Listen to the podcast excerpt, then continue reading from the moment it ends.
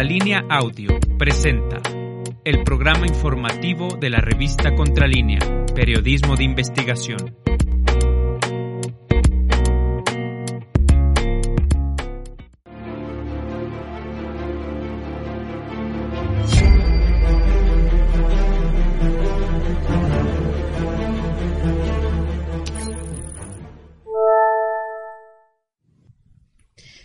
Buenos días, bienvenidos al programa de Contralínea Periodismo de Investigación. Me da mucho gusto saludarles este miércoles 8 de diciembre de 2021. Mi nombre es Nancy Flores. Muy buen día, Sosimo Camacho. Buenos días, Nancy. Muy, eh, muy buenos días también al auditorio. Gracias por acompañarnos en esta emisión de Contralínea Periodismo de Investigación. A nombre también de nuestros compañeros, le damos los buenos días a nombre de, de Javier Alvarado, Indra Círigo, Jordana González, Carlos Sánchez, Gerardo Álvarez y Héctor Vadillo, quienes se encuentran aquí en la producción también acompañándonos. Ya saben que pueden seguirnos todos los días, eh, de lunes a viernes, a partir de las 9 de la mañana, en, en, nuestro canal de YouTube, en Facebook Live, además, donde nos encuentran como Contralínea y también en Twitter como arroba Contralínea. Por supuesto, también en nuestra página www.contralinea.com.mx, donde además de este programa en vivo nos puede eh, leer todas nuestras investigaciones que ahí están eh, libres para la audiencia. Ya vamos a arrancar con muchísima información. Este día le vamos a presentar dos trabajos, uno de ellos acerca del Centro Nacional de Inteligencia y para ello en un momento eh, nos acompañará aquí el director de la revista Contralínea, Miguel Vadillo, quien nos eh, dará detalles de cómo se ha eh, apegado este Centro Nacional de Inteligencia, que antes era conocido como CISEN, a las políticas de austeridad, algo que eh, no veíamos en mucho tiempo. Nos contará todos los pormenores de esta eh, estructura que existe en este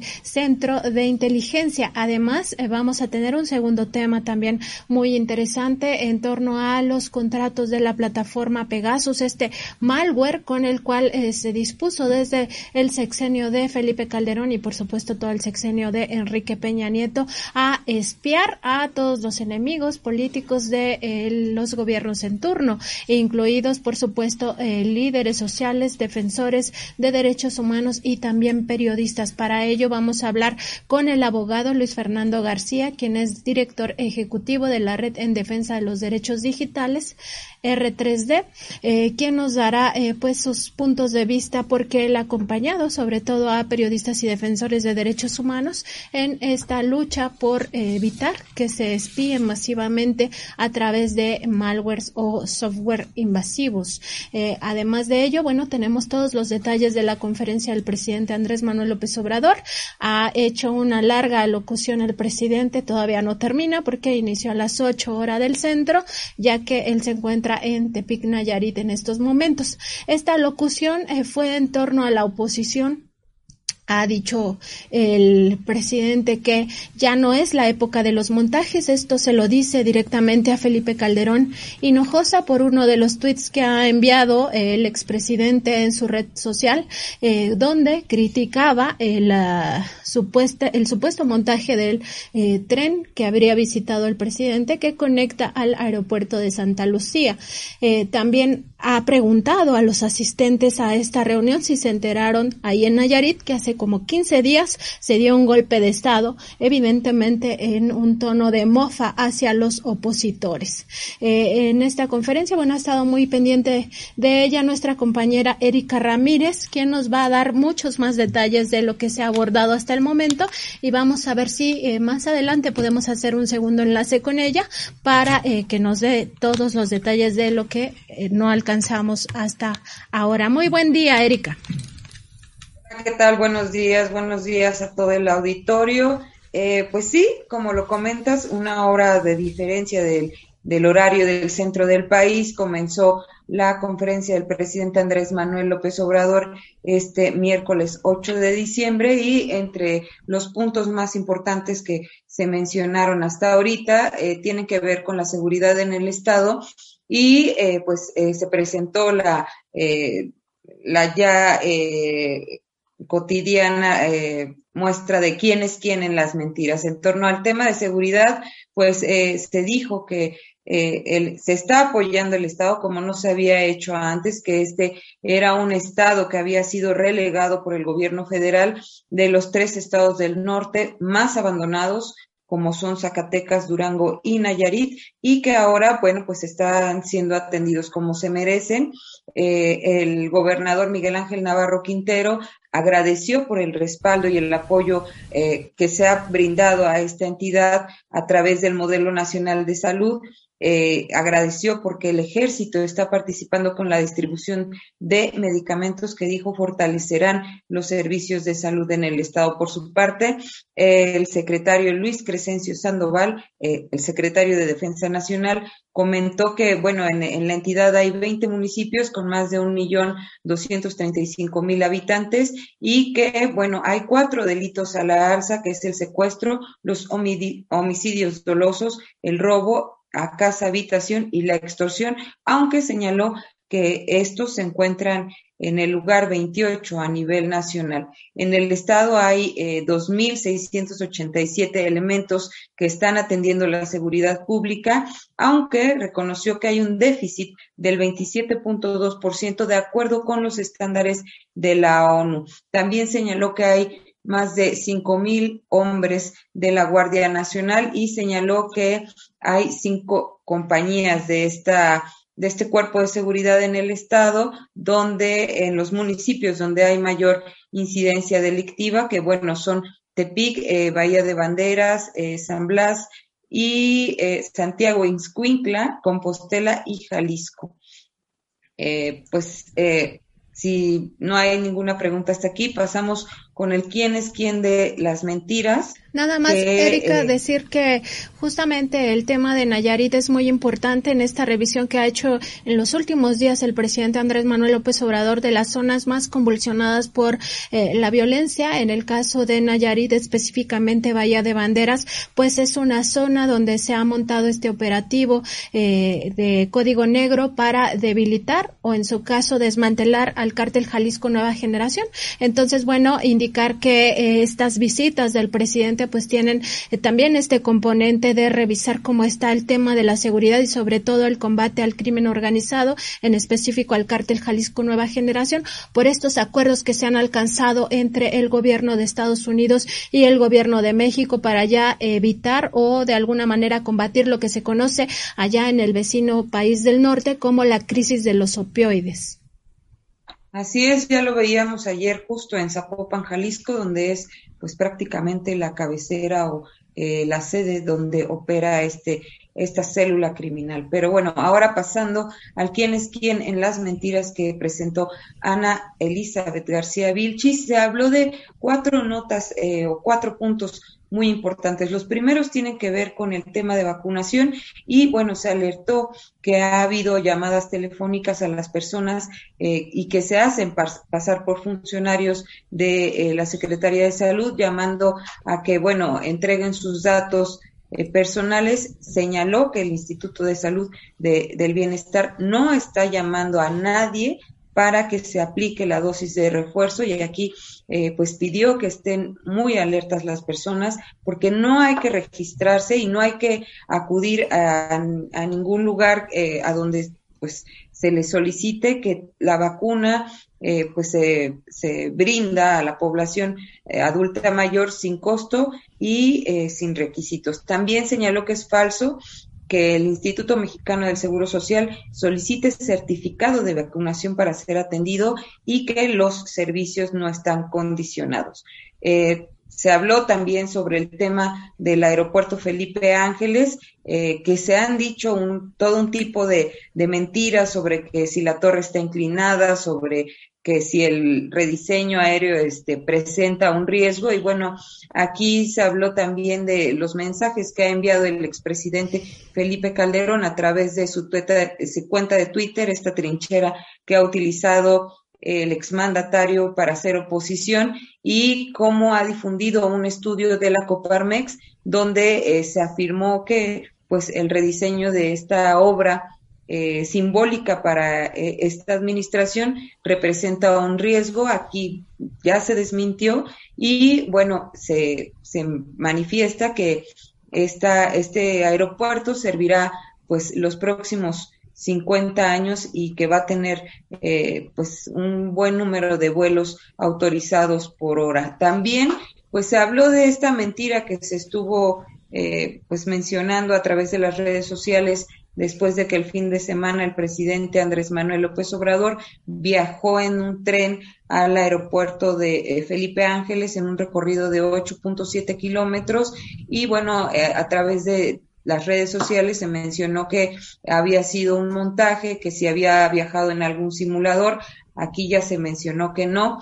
Y bueno, estas mentiras también fueron eh, difundidas pues por el exmandatario Felipe Calderón nuevamente y eh, por Joaquín López Dóriga. Eh, el presidente también presentó una encuesta en donde pues se habla de cómo la gente está apoyando y ya no cae en estas mentiras difundidas a través de las redes sociales de estos dos personajes que pues francamente han manifestado su oposición a este gobierno, pero bueno, el presidente, como lo comentabas en un principio, les dijo que ya no era lo mismo, que estaban ofendidos porque pensaban que iban a seguir comprando lealtades, comprando conciencias, que se iba a seguir engañando a la gente, que se iba a entregar eh, se iba a seguir entregando el dinero del presupuesto a los medios que se alquilaban para aplaudir y callar, pues como lo veíamos eh, en el caso de él,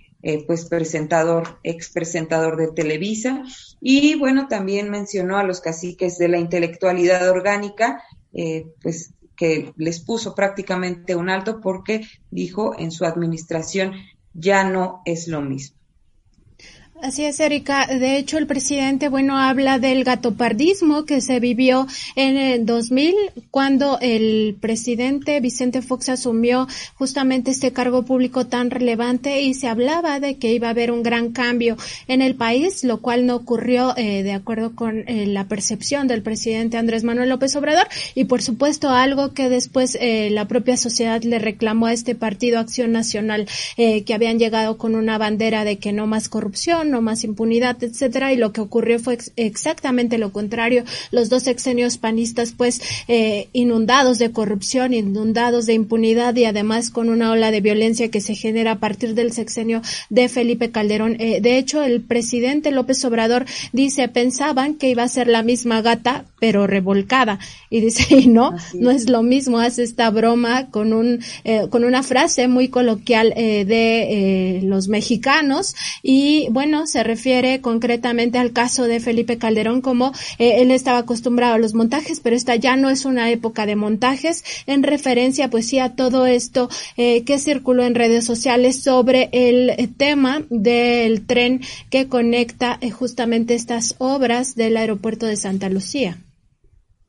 Así es, incluso se tuvo que hacer una explicación de eh, por qué se veían las tomas como se veían, se tuvo que explicar que se había debido a un tipo de cámara que eh, reducía la luz del fondo y que pues por eso eh, se ellos habían pensado que era un simulador y bueno, también se mencionó que cómo era posible que el gobernador del Estado de México eh, pues se hubiera prestado a un tipo de engaño al pueblo y pues eh, dijo, como lo comentas, que eh, pues ya no era lo, la mis que pensaron que era la misma gata pero revolcada. Y también hizo otra pequeña broma en la que comenta que bueno, eh, o celebra que esta oposición pues no sea violenta como ha ocurrido en otros países y les llama eh, ternuritas, ¿no? A sus opositores hace ahí un eh, breve, una breve broma con esta palabra y, y sonríe, ¿no? Pero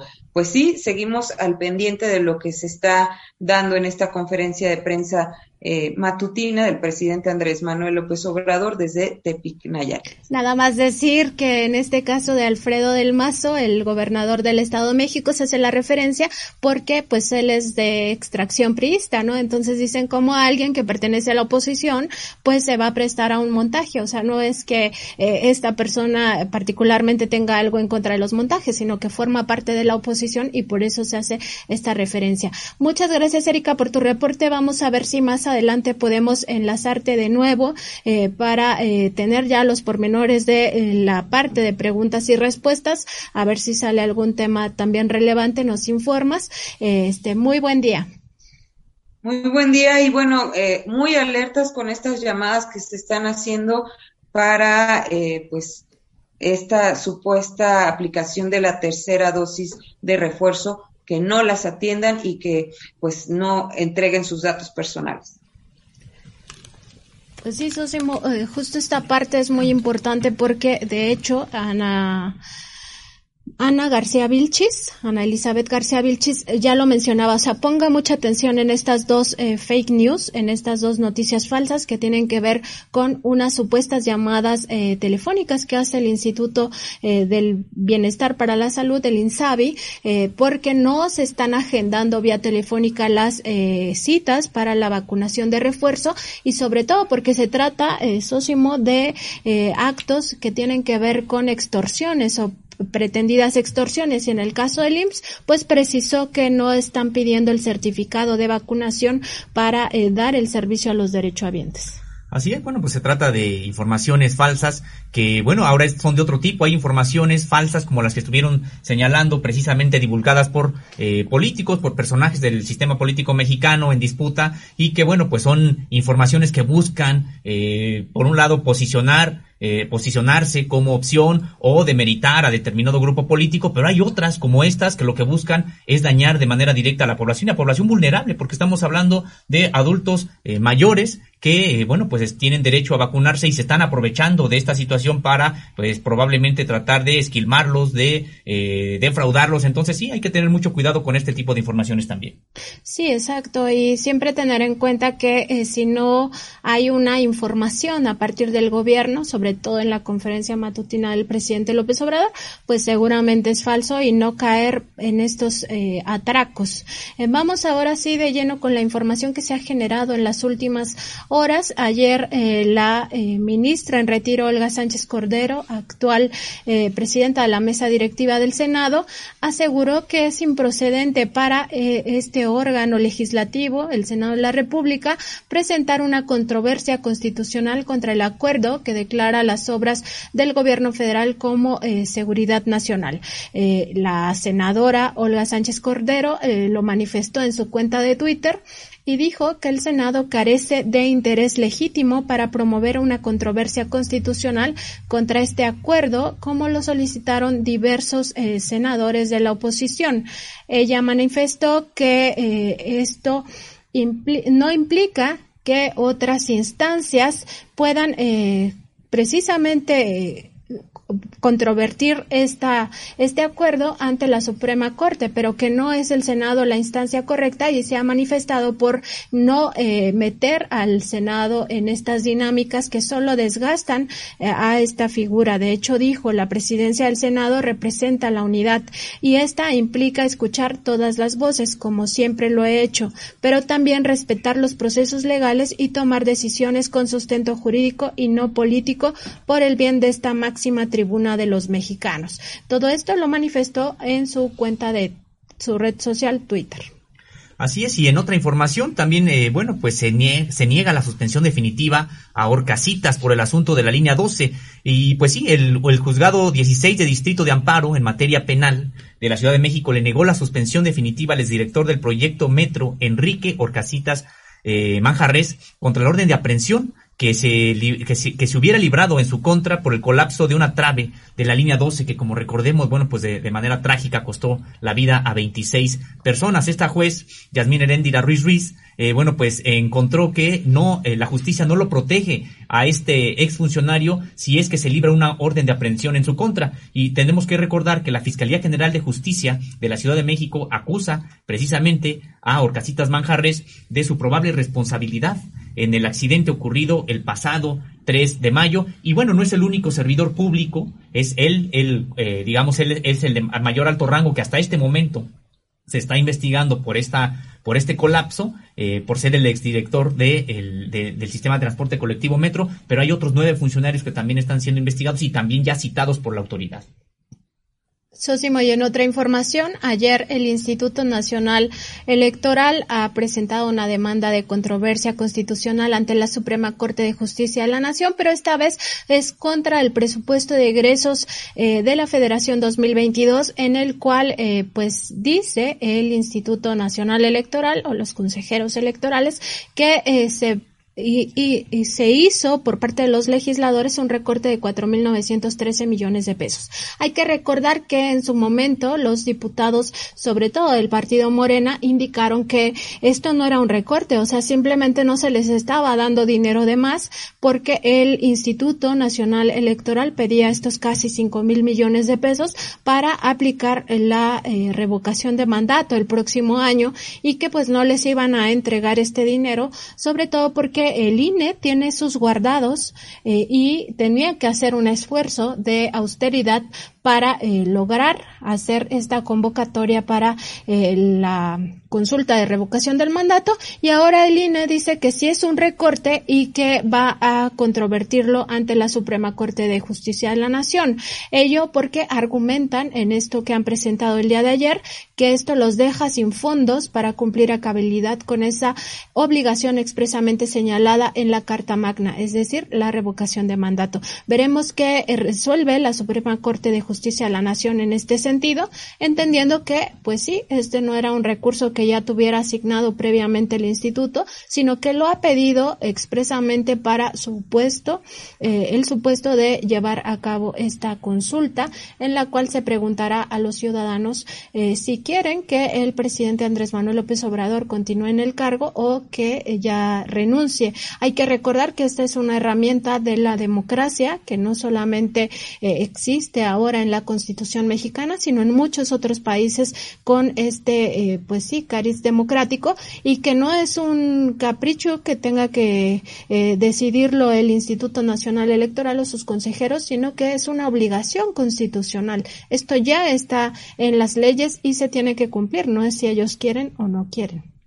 Así es, Nancy. Y eh, bueno, pues lo que están pidiendo son 3.800 millones de pesos y como bien comentas, no se trata de un recorte. Ellos lo que, de lo que se trata es de que no se les concedió una ampliación a un presupuesto que ellos estaban, estaban solicitando. Este instituto, eh, que desafortunadamente ha resultado muy caro para los mexicanos, nada más habría que señalar también que eh, los funcionarios, los consejeros, bueno, pues tienen, ganan más que el presidente de la República, se ampararon para que no se les bajaran sus sueldos y bueno, pues se han mantenido en esta, en esta idea, digamos, prácticamente en esta, pues, rebeldía para atacar para acatar lo que señala la ley en materia de austeridad. Entonces, digo, no, desafortunadamente, no es este, no nos sorprende mucho que este instituto que encabeza Lorenzo Córdoba, bueno, pues esté ahora todavía insistiendo en que se les tiene que otorgar mayor presupuesto.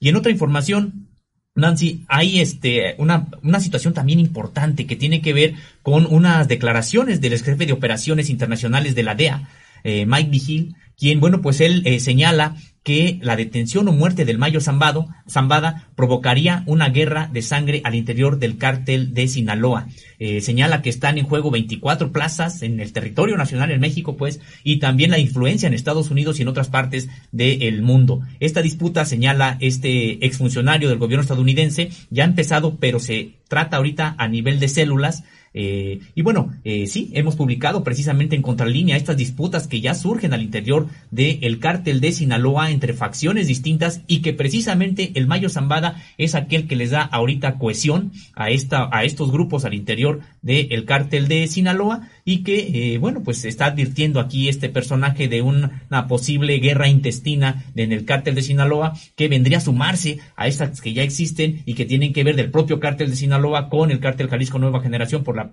eh, pelea de, este tipo de plazas, Nancy. Sobre todo se percibe pues esta eh, tensión al interior del cártel de Sinaloa por la presencia de los hijos del Chapo Guzmán y cómo han querido pues liderar este esta organización, ¿no?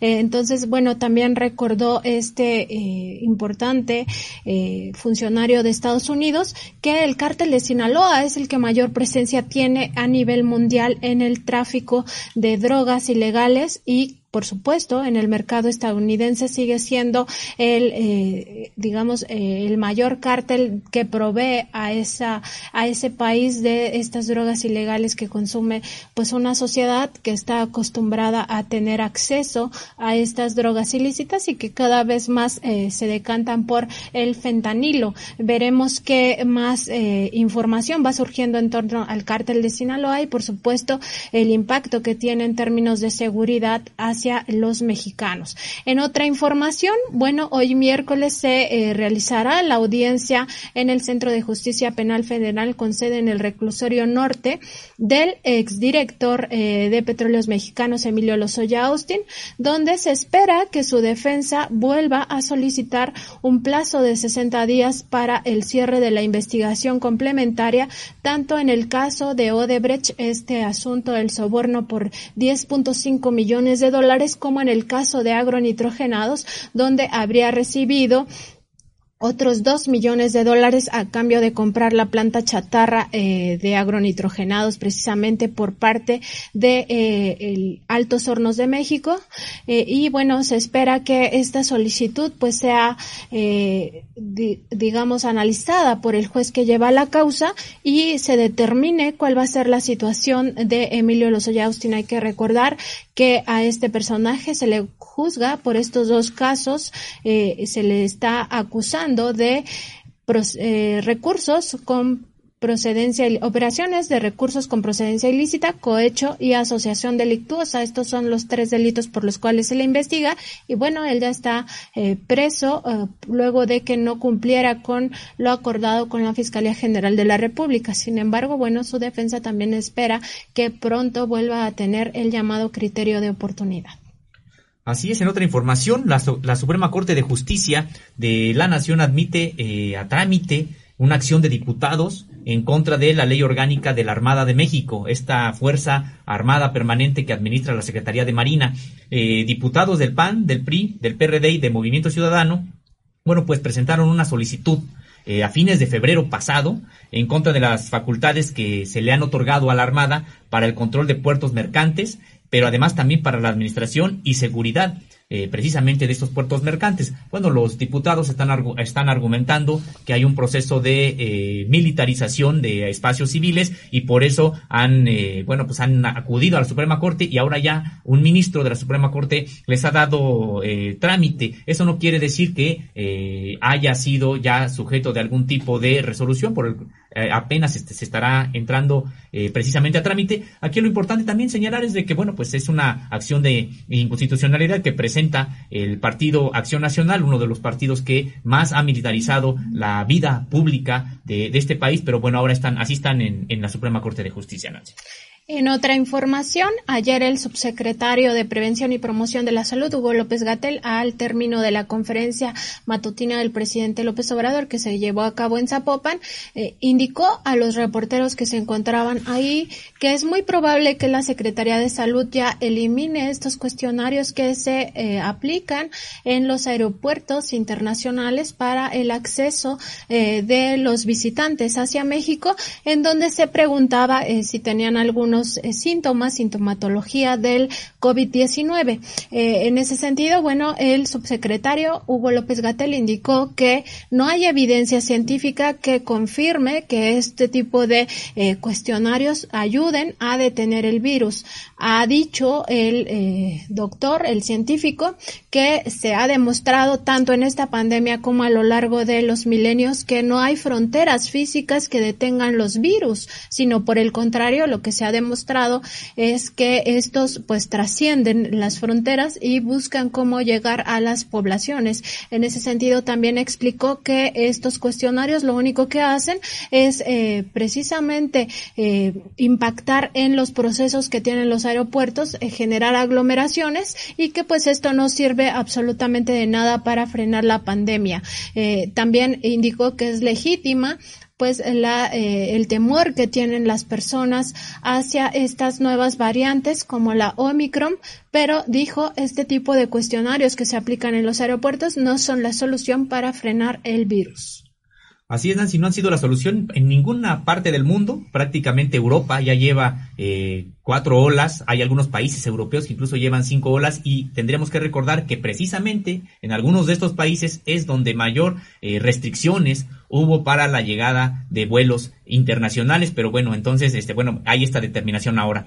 Y en otra información también que tiene que ver con la salud y sí, con el COVID-19, con esta pandemia de COVID-19, bueno, pues resulta que eh, las tasas de contagios más elevados en las últimas eh, semanas tiene que ver con menores de 5 a 14 años a nivel mundial. Esto, eh, bueno, pues ha señalado la Organización Mundial de la Salud que no debe generar alarma en el sentido de que no presentan eh, complicaciones graves. Eh, sin embargo, bueno, pues sí hay una, hay una tasa mayor de menores de edad que se están contagiando, pero la advierte la Organización Mundial de la Salud que lo importante es proteger a los niños, por un lado, con las medidas que ya todo mundo sabe, que todo mundo se han estado señalando a nivel mundial precisamente por la Organización Mundial de la Salud, y la otra también dijo que desaconsejaba la vacunación de manera generalizada para los niños. Es, otra información importante, Nancy, de la Organización Mundial de la Salud.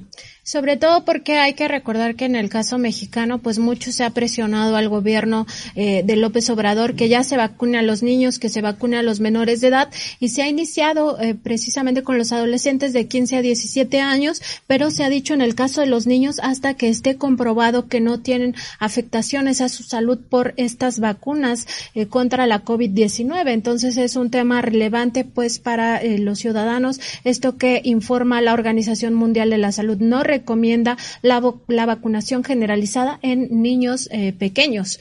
En otra información, la dirigencia del PAN se reunirá la próxima semana con el secretario de Gobernación, Adán Augusto López, luego de que hay que recordar el eh, diputado Santiago Krill pidiera esta audiencia para dialogar con el gobierno de Andrés Manuel López Obrador. en conferencia de prensa, precisamente Santiago Krill ha informado el día de ayer que ya se tiene una fecha para que los legisladores del Blanqueazul eh, eh, tengan esta, sostengan esta reunión con el secretario de Gobernación, en la cual le van a plantear distintas temáticas en las cuales tienen eh, pues eh, interés, como son los temas de seguridad, economía y salud.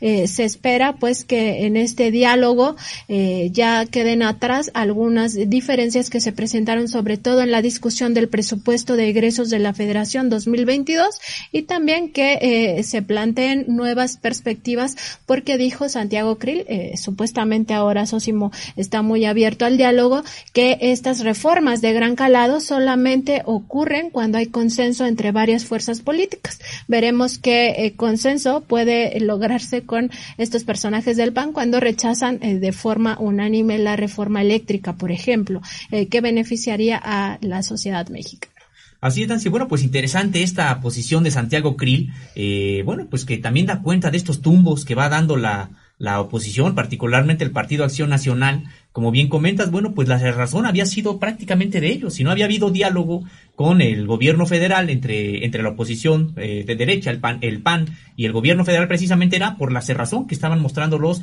eh, diputados del Partido Acción Nacional. Habría que ver qué es lo que está motivando a Santiago Krill a abrir, eh, dice él, esta canal de, de, de, conversación, cuando incluso al interior de su propio partido, bueno, pues le llueven de algunos sectores las críticas por haber intentado, o bueno, haber abierto más bien este, este diálogo. Habría que ver qué es lo que Santiago Krill, Santiago está leyendo y que por eso ha buscado al el, diálogo con el gobierno federal o probablemente sea de que han visto que el Partido Acción Nacional conforme va pasando más los meses y la actitud que ha ido tomando pues no le ha, no le ha retribuido en nada prácticamente desde el punto de vista de eh, pues algún apoyo de la población, tienen su núcleo duro, pero cada vez más pequeño. Habría que ver si es eso o hay otras motivaciones de Santiago Krill también para buscar el diálogo con el gobierno federal. Pues sí, muy interesante esta postura que adoptan algunos legisladores, sobre todo cuando desde la dirigencia del Partido Acción Nacional pues se ha eh, limitado este diálogo con eh, la presidencia. Incluso hay panistas que llaman autoritario y dictador al presidente López Obrador, ¿no? Que el líder autoritario y dictador eh, aceptaría el diálogo con la oposición, pues ninguno, ¿no? Ahí están parte de las contradicciones del Partido Acción Nacional y la derecha. Ya estamos listos para eh, presentar este tema sobre el Centro de, Nacional de Inteligencia que ha reducido en 50% los salarios y en 30% su plantilla laboral y del cual nos va a hablar el periodista y director de Contralínea, Miguel Vadillo, eh, con quien vamos a conversar en un momento. Antes de eso, vamos a ir a una breve pausa y regresamos precisamente con este tema tan interesante del Centro Nacional de Inteligencia, que antes era conocido como el CISEN, este centro de espionaje. Acompáñenos de lunes a viernes a partir de las 9 de la mañana en Contralínea, periodismo de investigación en vivo a través de los canales de YouTube y Facebook Live. Para conocer más investigaciones periodísticas relevantes, puede visitarnos en www.contralinea.com.mx. Ya estamos de regreso en el programa de Contralínea Periodismo de Investigación para presentarles esta investigación acerca del Centro Nacional de Inteligencia, que antes era conocido como CISEN, el Centro de Inteligencia, eh, no de Investigación y Seguridad Nacional. Y para ello nos acompaña aquí en el estudio Miguel Vadillo, el director y periodista de la revista Contralínea. Muy buen día, Miguel. Buenos días, Nancy. Buenos días, Osimo. Buenos días al auditorio. Pues eh, justo vamos a revisar cómo está el, el CNI en materia de austeridad. Un poco eh, la idea del presidente López Obrador no solo eh, se trataba de que abandonara esta función de espionaje que históricamente había ejercido el CISEN, sino que incluso se transformara ahora sí en un centro que proveyera de la inteligencia necesaria para atender los temas de la seguridad nacional del país. Y en ese sentido también se les obligó a reducir su plantilla laboral y a eh, reducir sus sueldos. Antes hay que recordarlo, en Contralínea se dio cuenta de cómo había excesos al interior del CISEN. Pero tú, Miguel, eres el que más ha investigado en esta revista, en esta publicación, acerca de tanto el CISEN como el Centro Nacional de Inteligencia. Cuéntanos qué es eh, la información a, las que, a la que has tenido acceso. Sí, gracias Nancy. Bueno, no solamente se trata de austeridad, se trata de regresar a los objetivos principales, Sósimo, de este órgano de seguridad nacional, que como su propio nombre lo dice, pues debe de usar la inteligencia, toda la capacidad del Estado mexicano para proteger eh, territorio, para disminuir la violencia, para eh, garantizar la, paz, la tranquilidad social. Eh, y bueno, pues por supuesto, dentro del marco de la austeridad, que este gobierno de Andrés Manuel López Obrador de la cuarta transformación ha instaurado desde que ingresó, desde que empezó. Eh, bueno, pues también está el Centro Nacional de Inteligencia, que este órgano, pues ha visto eh, a través de su director general Audomaro Martínez Zapata, ha reducido el número de trabajadores de este centro, solo para que tengamos algunos datos que nos den la referencia de lo que estoy hablando. En el sexenio pasado, hasta el sexenio pasado del gobierno de Peña Nieto y administraciones anteriores, eh, había una plantilla laboral aproximada de 3.500 empleados directivos, administrativos, investigadores, analistas, en fin, todo el personal con el cual contaba lo que antes, como bien decías Nancy, se llamaba el Centro de, eh, Investigación y Seguridad Nacional, el famoso CISEN, que además el objetivo de este centro era espiar y vigilar a los grupos opositores, a líderes sociales, a, a políticos eh, sí, de oposición, a periodistas, tenía otros propósitos que era un control eh, político y social eh, de, la población. Ahora, bueno, pues tiene un objetivo distinto, pero entonces este personal que antes eran 3.500 personas se ha reducido considerablemente, como bien decías Nancy, un 30%, ahora son 2.300 personas. Sigue siendo un buen número, pero si consideramos todas las áreas que tienen que cubrir, me parece que está bien este, este número, eh, lo cual significa una disminución del 30% en el personal del Centro Nacional de Inteligencia. Eh, aunado a esto, eh, como bien saben, la disposición eh, presidencial es que nadie, bueno, también por ley, nadie puede ganar más que el presidente de la República. Este órgano que pertenece al Poder Ejecutivo, es decir, está bajo las órdenes del presidente de la República, pues está pegándose a esto y tuvieron que reducir su salario en 50%. ¿Y por qué digo en 50%? Porque anteriormente, en promedio, los 40 directivos que había de, o que dirigían lo que era el CISEN, tenían un promedio salarial de 200 mil pesos. Digo promedio salarial porque algunos ganaban eh, entre 170, 180, 200 mil, hasta dos, poco más de 200 mil, 220 mil. En promedio sería para estas 40, estos 40 directivos un salario de 200 mil pesos mensuales. Hoy en día eh, no pueden ganar más que el presidente, de tal manera que están en promedio en 100 mil pesos mensuales, una reducción considerable del 50%. Eh, pero yo creo que lo más importante, qué bueno que esto está pasando, pero lo más importante yo creo que tiene que ver con el nuevo propósito y objetivo del centro. Uno, que ya no pueden espiar, andar persiguiendo, acosar a la ciudadanía y hablo de la población que debe de ser, por supuesto, pues políticos opositores, líderes sociales, periodistas, empresarios, eh, todos estos personajes que inclusive se les llama eh, personas políticamente expuestas y que el centro, eh, que lo que era el CISEN, pues se dedicaba a vigilar, a investigar, a acosar, a perseguir, como una forma de amedrentamiento.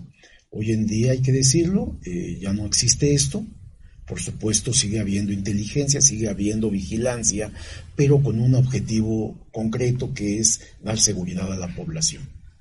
Sí, Miguel. Bueno, pues eh, como bien comentaba ya Nancy en su momento, pues has tú eh, investigado al CISEN ya desde hace varios años. Eh, has revelado informaciones importantes aquí mismo en Contralínea, dimos cuenta de esta eh, organigrama del CISEN en un momento, pero también los sueldos que estaban eh, percibiendo y que eran superiores a los del presidente de la República. Ahora, además de estos datos que nos comentas, que estás revelando, también señalas que en tu reportaje que se han eliminado dos de siete coordinaciones y su presupuesto actual es de 2.809 millones de pesos, cuando incluso durante hubo años de Felipe Calderón que llegaba a los 8 mil millones de pesos. Habría quien pudiera decir, Miguel, que se le están quitando facultades al, a, los ojos del, Estado mexicano para preservar la seguridad y combatir la delincuencia, combatir eh, sobre todo la delincuencia organizada. Muy bien, muy buena pregunta, Sosimo. Mira, eh, sigue habiendo un director general, en este caso es un militar retirado, el general Audomaro Martínez Zapata, hombre de todas las confianzas del presidente de la República y quien lo ha acompañado durante los últimos 20 años, por lo menos, desde que en todos sus recorridos y campañas estaba a cargo de su seguridad. Hoy es el encargado eh, y hay que decir, tiene toda la confianza del presidente. Entonces, hay un director general, hay un secretario general, había siete coordinaciones, respondiendo a tu pregunta. Hoy hay cinco coordinaciones generales nada más. No significa que las dos coordinaciones que, digamos, como coordinación desaparecieron, desapareciera esa función esas coordinaciones pasaron a ser direcciones. Es decir, ¿qué, permite esto? Reducir el personal, los salarios e integrar los equipos de una mejor manera. Eh, y esto con base, pues precisamente en, la inteligencia, pues están utilizando los recursos adecuadamente. Entonces no se trata de, reducir las funciones de este órgano. Eh, hablamos de más de mil personas que que ya no están trabajando en este Centro Nacional de Inteligencia y si es un número considerable, pero sus funciones han sido asumidas por otros eh, empleados de este órgano. Entonces esto, esto sí es muy importante. Pero además ya no se emplea a estos eh, servidores públicos en funciones que no les corresponden. Es decir, se, han eliminado actividades que antes, se, que antes se realizaban. Y esto pues permite también esta integración de estas cinco coordinaciones que funcionen mejor. Y hay que decirlo, podemos mencionarlas. Hay una, eh, las coordinaciones generales es una de contrainteligencia, otra de inteligencia, otra de operaciones, otra de desarrollo tecnológico y una jurídica. Hay una unidad administrativa que es muy importante también y pues hay muchas direcciones o más direcciones. Solo para que vean el número. Anteriormente, en sexenios pasados, eran 40 directivos los que estaban al frente del Centro Nacional de Inteligencia, incluido su director general, por supuesto. Hoy en día son solamente 30. Entonces, reducir 10 eh, funciones de dirección, eh, de coordinación, pues esto permite una disminución presupuestal importante y además, pues bueno, eh, permite una mejor operación y sobre todo centra en los objetivos eh, principales que, debe de tener un órgano de seguridad nacional, que es resguardar la seguridad nacional del Estado mexicano. Sobre todo, Miguel, bueno, esta parte eh, pensando en lo que ocurrió con Felipe Calderón, pues en realidad no se estaba combatiendo al crimen organizado, o sea, el crimen organizado hizo lo que quiso en aquel sexenio y eh, era el flujo de dinero pues muy importante para este centro, pero lo que sí había en este centro más que inteligencia, eh, lo que nos dejan ver todos tus trabajos, tus reportajes a lo largo de eh, la historia de Contralínea, pues es un dispendio total, ¿no? O sea, tú hablabas, me acuerdo en otros reportajes, fiestas que se hacían en el, la sede del eh, entonces ICEN, pero también algunas otras eh, excesos, ¿no? El, propio recurso que gastaban quienes estaban al frente de este órgano. O sea, no solamente era que hicieran espionaje político, sino que además eh, tenían un dispendio total con los recursos públicos. Sí, hemos dado cuenta en otros momentos de que todo lo que, todo el gasto que realizaba lo que era el CISEN, estaba enmarcado dentro de la seguridad nacional. ¿Qué significa esto para que eh, quienes nos escuchen este, lo consideren? Bueno, si tiene el rubro de seguridad nacional, eh, se trata de hacer contrataciones de bienes y servicios de manera directa. ¿Qué, ¿Qué, significa esto? No hay licitación de por medio, pero además, pues hay complicidades con los, con los proveedores, con las empresas tanto nacionales como extranjeras. Es decir, se pedían sobornos permanentemente para cualquier compra de algún bien o de algún servicio. Entonces, eh, prácticamente, porque además lo hemos dado, hemos dado cuenta en, la, en contralínea de esto, eh, que cualquier contrato que se realizaba se asignaba a, amigos, a compadres, a empresas cómplices para proporcionar los servicios que muchas veces ni siquiera se realizaban. Eh, de hecho, hay una investigación en este sentido que está llevando a cabo la Secretaría de la Función Pública. Ahí está el expediente. Están investigando al, ex, secretario de Gobernación, Miguel Ángel Osorio Chong, que es, digamos, el que era el responsable en aquel momento del CISEN, y están investigando a, otros eh, servidores públicos por el mal uso y los recursos que se utilizaban en este centro de investigación. Así es, Miguel, y bueno, pues eh, bien, lo, bien lo comentas, precisamente amparados en la supuesta seguridad nacional, eh, bueno, pues se dejaban sin, sin, pues, sin investigar, y fuera del escrutinio público, prácticamente todo lo que se hacía, desde contratos, las fiestas que comentaba eh, Nancy, pero además se han acusado, porque hay, digamos, con pruebas, de que los organismos de seguridad nacional de México a lo largo de la de su historia, bueno, pues eran organismos, sí, fuera del control del escrutinio público, pero que cometían violaciones a derechos humanos, eh, inmiscuidos por esa falta de luz sobre lo que hacían, inmiscuidos incluso en el narcotráfico, en el caso de la DFS, eh, después eh, precisamente es el CISEN, y bueno, ahora, ahora tenemos, nos estás presentando, Miguel, bueno, pues una nueva estructura de este, de este Centro Nacional de Inteligencia que nosotros hasta hace algunos meses, algunos eh, años todavía, eh, cuando ya, pero que ya en este nuevo gobierno platicábamos que parecía que no había cambios ahí, parecía que seguían los mismos, que pero ahora estamos viendo ya un cambio importante. Después, Miguel, de toda esta eh, investigación que ha realizado desde hace muchos años de los centros de inteligencia, de los organismos de seguridad nacional del Estado mexicano, ¿observa realmente una transformación en en este, no nada más administrativa, sino eh, precisamente desde el punto de vista de la profesionalización de los servicios de inteligencia en México. Sí, es interesante porque efectivamente cuando, cuando este gobierno de Andrés Manuel López Obrador, del presidente, toma posesión, pues se nombra, digamos, a todo este, a todo el nuevo grupo directivo. Se dejaron algunos, empezó, arrancó con los que dirigían el CISEN, eh, se empezó a trabajar en, este nuevo esquema de, la seguridad nacional, usando la inteligencia, usando la experiencia. Hay un, al frente hay un militar con conocimiento que, bueno, pues ha, estado en el campo de trabajo, en zonas militares, al frente de zonas militares, es un especialista en materia de seguridad nacional y esto le da una garantía. Y digo esto, Nancy Sósimo, porque anteriormente llegaban personas a la dirigencia de, lo que era este órgano de seguridad nacional sin experiencia alguna, sin saber absolutamente nada. Entonces, con, esta, con este perfil del general Audomaro Martínez Zapata, pues nombra, a, cambia a todos los coordinadores generales. Eh, esto en los primeros, eh, en el, en el, primer año, digamos, de arranque de este nuevo órgano de seguridad nacional, que se le cambió hasta el nombre, ahora se llama Centro Nacional de Inteligencia.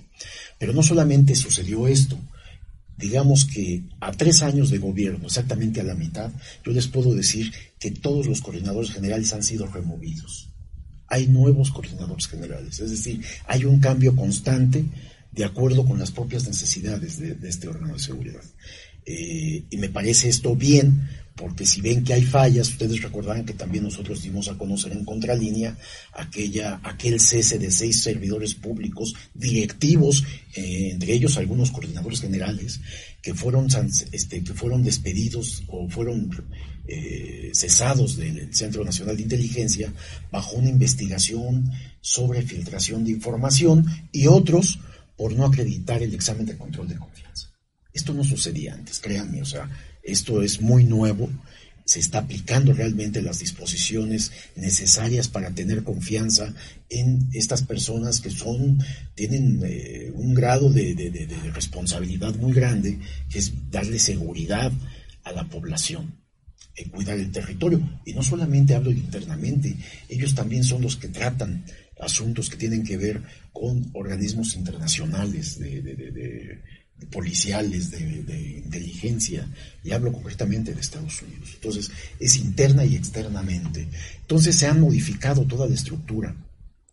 Eh, digamos que los nombres de, los, de las coordinaciones siguen siendo los mismos, es este, inteligencia contra inteligencia, operaciones, eh, terrorismo contra el terrorismo, etcétera, etcétera. O sea, los nombres pueden estar ahí, lo estamos dando a conocer, estamos publicando ya, está en la página el portal de Contralínea, el organigrama es interesante que la audiencia se meta a verlo, ya damos algunos nombres de estos directivos que históricamente no se conocen esos nombres, o sea, aún se guarda ese celo de cierta información que se considera pues debe de ser confidencial. Hay que decir también que en este nuevo gobierno hay transparencia o está abriéndose la transparencia este tipo de órganos para conocer lo que hacen, cuánto gastan y sobre todo quiénes los dirigen. Antes solamente se conocía al, director general del, del, CISEN. Hoy en día, bueno, pues eh, tenemos ya un organigrama donde estamos dando cuenta en este momento de los nombres de los coordinadores generales, los nuevos coordinadores generales. Hay cambios constantes en este Centro Nacional de Inteligencia y esto es muy interesante. El otro punto, y, y yo creo que no debemos de dejarlo, que hace unos días lo comentamos aquí mismo, es los contratos, la contratación de, bienes y servicios, etcétera, de todo lo que se compra. Y ahí también tenemos que eh, profundizar y decir que debe de haber transparencia. Eh, la población necesita saber, y como bien lo ha dicho el presidente de la República, la, vida pública tiene que ser cada vez más pública. Y entonces eh, hemos encontrado allí ciertas, pues puedo decir, regularidades o o dudas en torno a cierto tipo de compras que está haciendo un coordinador general actualmente, que por cierto no pasó el examen de control de confianza.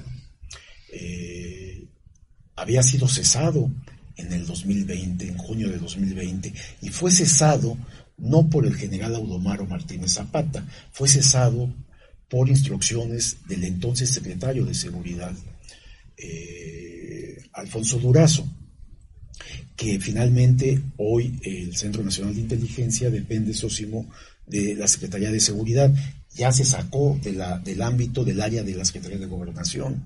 Supuestamente esto para una mejor operación.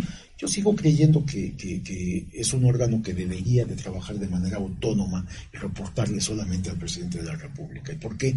Porque siempre hay la tentación de los titulares de las secretarías de Estado, en este caso antes, antes Gobernación, hoy de la Secretaría de Seguridad, de estar metiendo las manos en este órgano de seguridad nacional, como ha sucedido con la actual secretaria de Seguridad, Rosa Isela Rodríguez en donde ha querido imponer ciertos eh, funcionarios en el centro. Y ha habido eh, una disputa ahí permanente con el general Audomaro Martínez Zapata, también lo, lo hizo más intensamente Alfonso Durazo, también hubo encuentros, desencuentros en esta materia, pero bueno, el experto es el general y deberían de dejarlo trabajar, es lo que me parece a mí. Pero entonces lo que, lo que quiero comentarles es de que todo este trabajo que ha, que ha venido haciendo el Centro Nacional de Inteligencia es distinto a lo que se hacía antes. y tiene que ver con la responsabilidad y tiene que ver con el compromiso de este gobierno, que ya no puede utilizarse recursos públicos para otros fines que no sean los que eh, requiere la población. Y Miguel, nada más para precisar esta coordinación de la que nos hablas, eh, se han encontrado algunas eh, presuntas irregularidades. Es la Coordinación General de Desarrollo Tecnológico a cargo de Andrés Andrade Telles. Y de esto, bueno, también eh, publicaste ya una información muy puntual de cómo algunos contratos que eran para mantenimiento de software o que proveían software, pues eh, tenían eh, sobreprecios, ¿no? Al menos es lo que se aprecia porque antes eh, gastaban alrededor de 800 mil pesos en ellos, un millón de pesos anuales y ahora estamos hablando de casi 30 millones de pesos. Sí, eh, sí, sí, es, es este, concretamente uno, estos contratos es de, para mantenimiento de servidores marca Cisco. y en el 2018, es decir, último año de Enrique Peña Nieto, se contrató a una empresa que les cobraba poco más de 800 mil pesos mensuales en todo 2018 por darle mantenimiento. Eh, ¿Qué sucedió en 2019, 2020, cuando ingresa, cuando empieza este nuevo gobierno? Bueno, eh, este servidor público, que entonces no era coordinador general de desarrollo tecnológico, sino que era un director de recursos materiales, un rango inferior, esto lo fue hasta 2020, pues eh, dio un contrato a otra empresa, cambió las empresas, dio contrato a otra empresa eh, y el costo por dos años, por 2019 y 2020, ascendió a, 30, a poco más de 31 millones de pesos. Entonces uno, uno se pregunta si es el mantenimiento a los mismos servidores, ¿cómo es posible que se elevara en tal cantidad? Se elevó más de 30 millones de pesos el gasto. Y hablo de un solo ejemplo, pero realmente esta área de desarrollo tecnológico es la que se encarga de todo el software. Y bueno, un centro de inteligencia debemos de imaginar que utiliza, que utiliza mucho equipo, no solamente eh, eh, pues para sus áreas de trabajo, sus áreas de investigación, su, trabajo de inteligencia, eh, no solamente en darle mantenimiento, sino en adquiere equipo también. Y yo diría que el 60% de todos los contratos que ha dado este servidor público o este directivo, Andrés Andrade Telles, han sido asignación directa también. Es decir, no se han licitado. Eh, y esto hay dudas otra vez, ¿no? Y estamos hablando del actual gobierno, estamos hablando de un gobierno que empieza a transparentar lo que antes estaba oculto, empieza, y bueno, y hay la instrucción presidencial de cero a la corrupción. Yo sé que esto que publicamos ya está siendo revisado por algunas autoridades. Eh, hay, interés, hay preocupación, eh, no solamente eh, al interior del Centro Nacional de Inteligencia, de parte del general Aulomaro Martínez Zapata. Hay interés en Palacio Nacional, hay interés en la Secretaría de la Función Pública y en otros órganos responsables de la Auditoría Superior de la Federación, responsables de auditar y vigilar el buen gasto público. Porque finalmente podrían ser muy órganos de seguridad nacional, pero es dinero del pueblo. Y si es dinero del pueblo, tenemos que cuidarlo y los periodistas tenemos que hacer labor este, para investigar lo que pueda haber, donde pueda haber anomalías, sobre todo cuando se trata de, utilizar dinero del pueblo. Así es, Miguel, una reforma de este calado como la que estás, de la que estás dando cuenta al Centro Nacional de Inteligencia, que además pues no es cualquier centro, es el organismo de seguridad nacional del Estado mexicano, pues ha de generar también resistencias al interior, ha de haber problemas, jaloneos entre los grupos, que además controlaron, algunos de ellos vienen desde la época de, de, de, de, la primera creación de, la Dirección de Inteligencia después de, después de la DFS, me imagino que ha de haber también, eh, bueno, pues eh, los reacomodos han de generar eh, ciertos resquemores, se van unos funcionarios, después otros los regresan, como bien comentabas hace un momento. ¿Qué percibes, qué información tienes al respecto sobre estos reacomodos, esta lucha al interior del Centro Nacional de Inteligencia por el control del mismo organismo? Bueno, precisamente todo este equipo que integra este Centro Nacional de Inteligencia. Hablo concretamente del equipo de investigación, los que investigan, los que hacen análisis, toda esta área de inteligencia. Bueno, pues ellos tienen mucha información y tienen esta capacidad de análisis que, digamos el, ciudadano común promedio no tenemos, porque además ellos son, tienen estudios, se han especializado y sobre todo tienen una carrera muy larga, de muchos años, en, estos órganos eh, de, seguridad y de inteligencia. Por supuesto que hay mucha resistencia, Sosimo, hay, hay disputas internas, hay confrontaciones, hay grupos, este, hay grupos que se han formado al interior, este, hay, hay, inclusive este órgano tiene también disputas, tiene diferencias, llamémosle para que no suene tan fuerte, hay diferencias con otras secretarías de Estado. ¿Por qué? Porque este Centro Nacional de Inteligencia investiga a todo, a todo y a todos. Eh, sobre todo está al pendiente de los servidores públicos también. También ellos tienen áreas de vigilancia del buen comportamiento de los servidores públicos. Y me parece que es necesario este, también el Centro Nacional de Inteligencia porque el dinero, el, el presupuesto es un dinero que se debe de cuidar. Y por supuesto hay las áreas responsables de esto, que es la Secretaría de Hacienda, Función Pública, el órgano del Congreso, que es la Auditoría Superior de la Federación, pero eh, también eh, las áreas de inteligencia como este CNI, Centro Nacional de Inteligencia, está al pendiente de lo que sucede en las distintas entidades públicas, las distintas secretarías de Estado. Y esto pues también genera eh, resquemor y, algunas inconformidades de ciertas dependencias. También sabemos, por ejemplo, que eh, la, el área jurídica del Centro Nacional de Inteligencia, por ejemplo, depende más de, la Consejería Jurídica de la, de, la, Presidencia de la República. Las áreas administrativas eh, de, presupuesto, presupuestales, eh, están vigiladas, están supervisadas por la Secretaría de Hacienda. El órgano interno de control, pues depende de la Secretaría de la Función Pública. Es decir, hay varias, eh, bueno, y, el propio centro, pues depende, porque está bajo su estructura, de la Secretaría, de la Secretaría de Seguridad Pública. Entonces, eh, pues hay muchos ojos que observan lo que está sucediendo aquí y ellos también a su vez eh, están al pendiente de lo que pasa, no solamente de estas secretarías de Estado, sino de todo el gabinete. Miguel, hiciste un comentario que me parece eh, que debemos de resaltar, que al ser un organismo público que ejerce recursos públicos, dinero del pueblo, pues también tiene que ser vigilado por el pueblo. Y en ese sentido, bueno, yo recuerdo cuando la primera vez que publicaste la estructura del CISEN, eh, pues se nos vino una andanada de críticas, eh, pero nosotros en tu investigación, tú presentabas claramente cómo en otros países estas estructuras eran públicas o sea, los órganos de seguridad, de inteligencia de eh, países europeos, del propio Estados Unidos, eh, revisamos cómo eh, era su rendición de cuentas hacia sus sociedades y tú habías encontrado pues que en estos países sí se publicaba, se hacía público pues quienes estaban al frente por la importancia que tienen estos órganos, ¿no? a nivel social. nuevamente publicas ahora la estructura en eh, este sentido de que los mexicanos tenemos derecho a saber, que es parte de un derecho humano, que es el derecho a la información. Es bien importante lo que dices, Nancy, porque eh, ahora dando a conocer esto, no tenemos eh, quien nos esté persiguiendo, quien nos esté acosando. Y hago este comentario porque precisamente cuando publicamos en el último periodo de gobierno de Enrique Peña Nieto, precisamente el organigrama de lo que era el CISEN, en donde dimos cuenta de, los, eh, de la estructura orgánica, que hoy también lo estamos haciendo, dimos cuenta de las distintas coordinaciones, direcciones, asesorías, etcétera, eh, y dimos a conocer los nombres y dimos a conocer los salarios.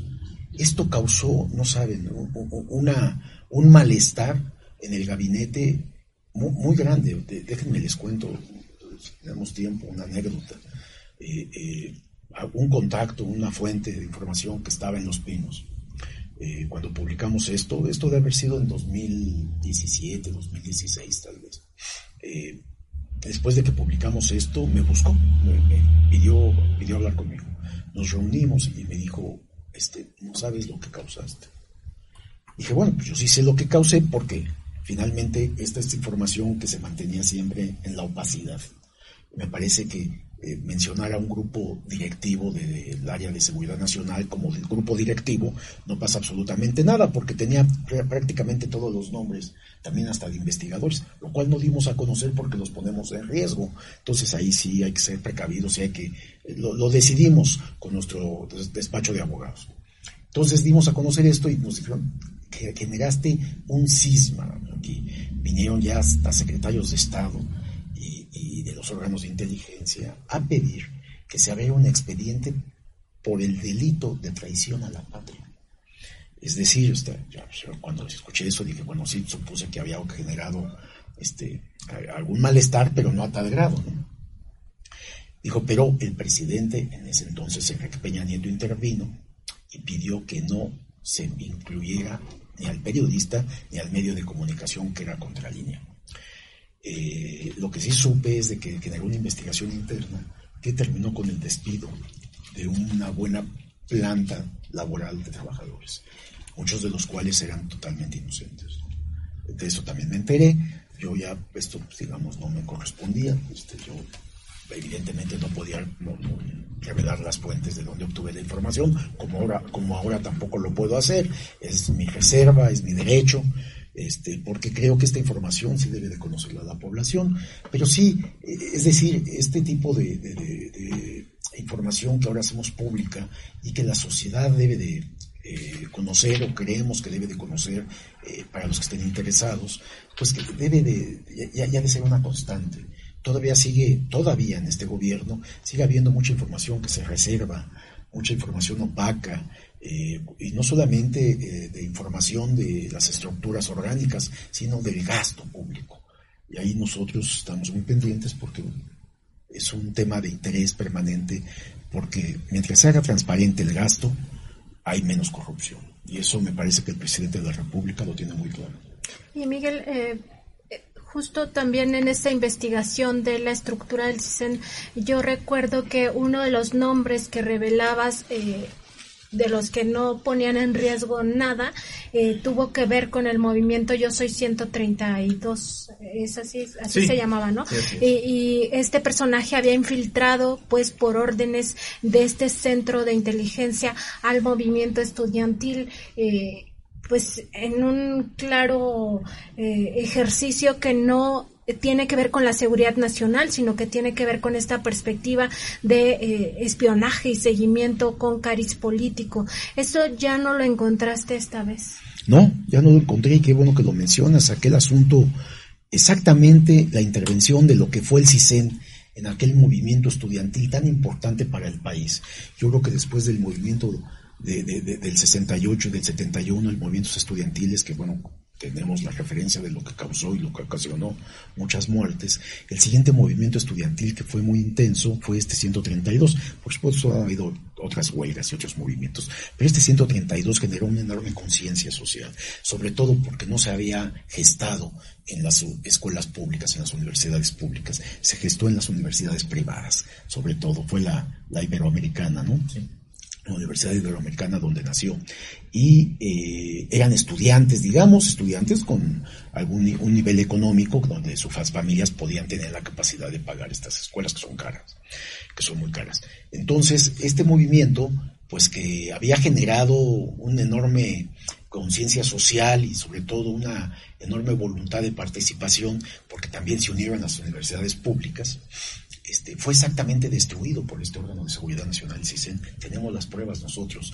¿Por qué? Porque uno de los que había, se había involucrado en este movimiento, en un puesto clave, que era el manejo de, toda la, de todo el archivo, de toda la, toda la información cibernética, era uno de los coordinadores generales, precisamente, si no mal recuerdo, era el coordinador general de contrainteligencia. Era de vincula, eh, de movimientos sociales. De movimientos sociales, muy bien, qué bueno que te acuerdas. Bueno, pues era un coordinador general, ni más ni menos que en la estructura del, del, del CISEN y ahora del Centro Nacional de Inteligencia, es una cabeza clave.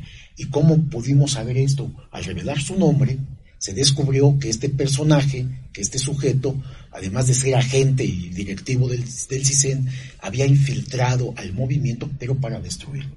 ¿Le qué hizo? Le grabó clandestinamente a algunos de los dirigentes en sus opiniones personales en reuniones privadas y después lo dio a conocer, los confrontó a ellos. ¿Por qué? Porque como todo ser humano, algunos tenían preferencias por algún partido político, y entonces los confrontó y el movimiento se destruyó. Así de importante y de grave fue la intervención del Centro de, Investigación y Seguridad Nacional en aquellos años, en el gobierno de Peña Nieto, y para eso se utilizaba, para destruir movimientos sociales exactamente.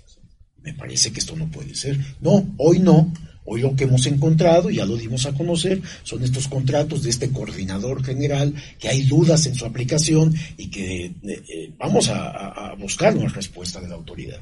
No solamente del centro, vamos a esperar que el general Audomaro dé una explicación a esto, porque yo creo que esto eh, lo vamos a plantear en la conferencia de prensa mañaneras, lo vamos a plantear al presidente, pues para que esté enterado y ordene un esclarecimiento y, una explicación, ¿no? Si, hay, si no hay nada ilícito, pues que aclaren por qué esta diferencia en los montos de este tipo de contratos. Pero en realidad todos los contratos que debería de estar haciendo este órgano de seguridad nacional deberían de ser públicos. Sí, eh, bueno, Miguel, son mil eh, funcionarios los que ya son menos en este, en este Centro Nacional de Inteligencia y bueno, cuando se promovía en, de manera tibia, realmente en sexenios anteriores, se promovía que se reformara los organismos de seguridad y que bueno, pues había muchas personas que no tenían nada que estar haciendo ahí, pero que estaban ahí. Inmediatamente lo que decían, son funcionarios que tienen información muy importante, que además han sido preparados ya en labores de inteligencia y no podemos deshacernos de ellos porque si no, ¿qué tal si se van hasta la delincuencia? ¿Qué opinión tiene sobre esto de que, bueno, pues ahora hay una reestructura importante, mil ya no están, este, y que había esta, esta duda de qué hacer con ellos. Sí, sí, había esta inquietud. Fíjense que en, administraciones pasadas, tanto eh, en el PRI con el PAN cuando estaban en el poder, muchas, muchas ocasiones estos órganos de seguridad, este órgano de seguridad nacional que era el CISEN, servía más a los intereses privados, servía, no, bueno, privados y de la delincuencia. Cuando digo esto es porque estaban muchos de estos eh, eh, directivos e investigadores, estaban al servicio de empresas privadas, hacían espionaje para, empresas privadas o para políticos de, de los partidos en el poder. Eh, y esto, pues bueno, por supuesto es totalmente ilegal, pero como era el órgano de seguridad nacional del Estado, nadie se podía meter con ellos.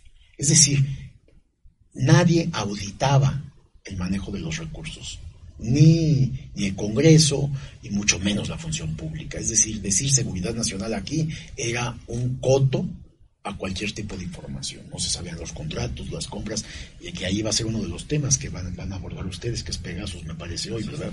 Que tiene que ver con esto también, porque ellos también lo adquirieron. Eh, entonces no había, no había eh, ninguna transparencia en esto. Pero sobre todo, eh, muchos de los empleados habían creado, digamos, sus propios CISEN pequeños, sus, propios centros de, investigación de inteligencia y de espionaje, y al servicio del mejor postor. Eran contratados por empresas, por grupos políticos opositores, por eh, de la delincuencia organizada. Eh, por eso es muy interesante lo que pasó apenas en 2020, en donde varios servidores públicos fueron cesados por supuestas filtraciones de información de seguridad nacional al crimen organizado. Y esto pasó en este gobierno. Pasó como que una información muy desapercibida, pero realmente es una información que debió de haber sido ocho columnas en toda la prensa nacional. Nosotros le entendemos a esto del periodismo y sabemos que es una información muy importante. Pero bueno, también la prensa hoy en día, sobre todo cuando empezó este nuevo gobierno, trae una agenda distinta. No es una agenda de servir a la sociedad, es una agenda de intereses económicos principalmente, eh, y están muy molestos y muy enojados. Por eso también no vemos este tipo de trabajos periodísticos. Miguel, un último comentario, pues, de esta, eh, de este Centro Nacional de Inteligencia, que tú veas eh, diferencias ya muy palpables entre eh, lo que ocurrió con gobiernos priistas, panistas en el pasado y lo que está ocurriendo ahora con un gobierno morenista, el primero que tenemos y que encabeza, pues, un líder a todas luces que es Andrés Manuel López Obrador. ¿Tú qué encuentras que sea revelador? Bueno, eh, yo creo que lo más importante es de que ya el Centro Nacional de Inteligencia no es utilizado con intereses y fines políticos. Eh, ya no es utiliza, ya no es, ya no es, ya este grupo ya no proporciona información eh, de seguridad nacional a, a, empresas privadas, al crimen organizado, ya no está al servicio de estos grupos de poderes fácticos, ¿no? Eso es valiosísimo. Más allá de esta austeridad que sí se ha aplicado también en, el Centro Nacional de Inteligencia, que por supuesto es importante porque es, es un ejemplo de que también hasta estos órganos que son pues, de altísimo nivel dentro de la estructura del gabinete presidencial, del gabinete de gobierno, pues también están siendo tocados, ¿no? Eh, que faltan muchos, ¿no? Faltan otros, otros grupos, como vemos platicado aquí, relaciones exteriores, que tenemos ahí sí, Sosimo, una diplomacia dorada, con salarios escandalosos hasta de 350 mil, 400 mil pesos mensuales, igual que la Suprema Corte, igual que el INE y los órganos autónomos. No, este órgano también está en la austeridad y eso eh, hay que considerarlo importante, pero sobre todo ya está haciendo un trabajo de inteligencia para proteger y servir a la ciudadanía, algo que no sucedía con los anteriores organismos eh, o los funcionarios pasados que estaban al frente del CISEN. Y entender también que la seguridad nacional pues es algo que debe de beneficiar a la población, no a grupos, o sea, esto que dices, ¿no? Sí, por supuesto, es una base principalísima, ya no está al servicio de grupos de poder. Eh, Miguel, te vamos a invitar para que nos cuentes también esta otra investigación de la que ya dabas cuenta aquí eh, sobre esta clase eh, dorada que se mantiene en relaciones exteriores. Es algo a lo que tú también le has dado mucho seguimiento. Yo creo que podemos agendar pues un programa para hablar de estos otros excesos que el presidente no ha querido meterse, yo creo, porque no le entiende o nadie le ha explicado bien cómo está el manejo de la política exterior y sobre todo cómo son los sueldos en los países eh, donde están estas embajadas, estos consulados, ¿no? Eh, yo creo que el presidente tiene una idea de que es muy cara la vida allá y por eso necesitan estos sueldos, cuando en realidad es un gasto oneroso, es un dispendio total. No, sí le entiende el presidente, sí tiene mucha información y sí sabe. Lo que sucede que se trata de, un, de servidores públicos que están en las relaciones diplomáticas en, el, en, el, en todo el mundo. Y el presidente no ha querido tocarlos porque pues están con una nueva instrucción, nuevas, nuevo, nuevo, trabajo. Se han eliminado, se han, se han eliminado en muchas eh, embajadas y consulados personal, se ha reducido el presupuesto, pero los salarios, y ahí bien, si bien que es a donde estás, lo que estás abordando, los salarios de, ya lo haremos con más calma, pero los salarios de estos diplomáticos son muy altos, muy altos, y nosotros eh, tenemos documentos internos que revelan los costos de vida en estas zonas donde de, de, todo el mundo que en promedio son muy inferiores a lo que ganan nuestros diplomáticos. Es decir, que el presidente políticamente, porque le interesa mucho la imagen de México en el extranjero, ha permitido que esta diplomacia, que estos embajadores y cónsules sigan haciendo su labor con toda tranquilidad y con todos estos recursos económicos que ahora ganan, porque no solamente salario, tienen las prestaciones, Nancy, va a ser muy interesante que lo abordemos aquí, lo haremos próximamente, lo agendamos, pero eh, y daremos a conocer estos documentos que son muy importantes y sobre todo buscar una explicación de, del secretario de Relaciones Exteriores Marcelo Ebrard para que eh, dé cuenta de por qué se está gastando tanto recurso en esto. Pero eh, el punto aquí es de que el presidente no ha querido meterse. Este, se lo hemos planteado nosotros en la mañanera en varias ocasiones, Contralínea lo ha, los reporteros de Contralínea lo han hecho en las conferencias de prensa, y el presidente no quiere entrarle al tema en discusión, pero de que tiene conocimiento, por supuesto que lo tiene.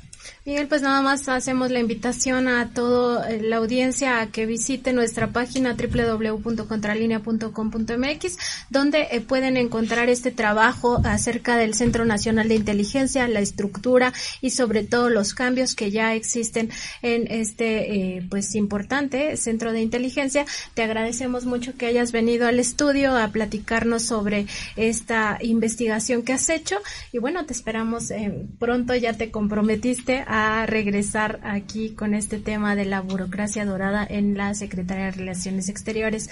Muy buen día, Miguel Vadillo. Gracias, Nancy Flores. Gracias, Osimo Camacho.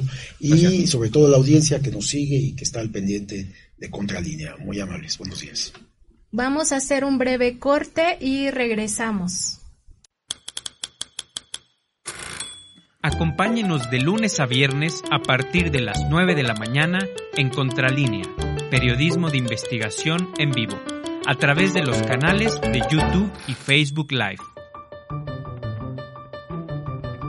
Para conocer más investigaciones periodísticas relevantes, puede visitarnos en www.contralinea.com.mx. Ya regresamos al programa de Contralínea Periodismo de Investigación y ahora pues sí con una investigación que tiene que ver también con estos órganos de seguridad e inteligencia, en este caso eh, con el manejo de un software eh, malicioso, eh, lo que se conoce como malware, en este caso Pegasus, una plataforma que vende un grupo israelí llamado NS, NSO Group. Así es. Si no mal recuerdo, que digamos, invade el dispositivo móvil, por ejemplo, y te espía todo el tiempo. Es decir, tu dispositivo se convierte en tu peor enemigo porque entran a desde correos electrónicos, mensajería instantánea, eh, abren incluso aquellas mensajerías instantáneas que supuestamente están encriptadas, eh, revisa todas tus llamadas telefónicas, es decir, te hace un seguimiento muy puntual. Pero para ello, Sosimo Camacho ha, eh, ha preparado una presentación de este malware porque hemos dado cuenta aquí en la revista Contralínea desde hace mucho tiempo cómo es el gobierno de Felipe Calderón quien hace estos contratos, eh, además a través de terceros, un poco para perderle la pista de qué es lo que se estaba y sobre todo pues con estos fines que ya también nos comentaba el director de la revista con estos fines políticos para hacer un espionaje que no tenía nada que ver con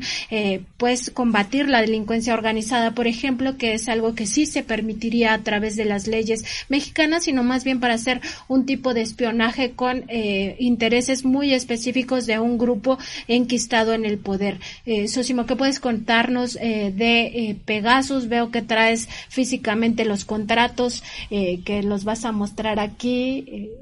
Así es, bueno, pues eh, sí, en Contralínea hemos dado cuenta ya desde hace bastante tiempo eh, acerca de este malware, de este software más bien de, espionaje conocido como Pegasus, que saltó a la fama mundial, bueno, pues cuando se pudo comprobar que se espiaban a jefes de Estado, que se espiaron a periodistas, que se, que se, que se han espiado con este software a nivel internacional, a luchadores sociales, pero bueno, que en México fue traído por la administración de Felipe Calderón. Nosotros en Contralínea dimos cuenta de los contratos, en efecto, tenemos los contratos de manera, eh, bueno, pues física, están los contratos, además se pueden consultar gran parte de ellos en la eh, página de la revista Contralínea. Algunos extractos estarán pasando en la pantalla, este, en, en unos momentos también, y que, bueno, pues son contratos que, bueno, primero eh, dan cuenta porque ahora se ha hecho eh, una eh, han vuelto a cobrar relevancia a partir de que eh, este país, Israel, que es de donde proviene esta tecnología,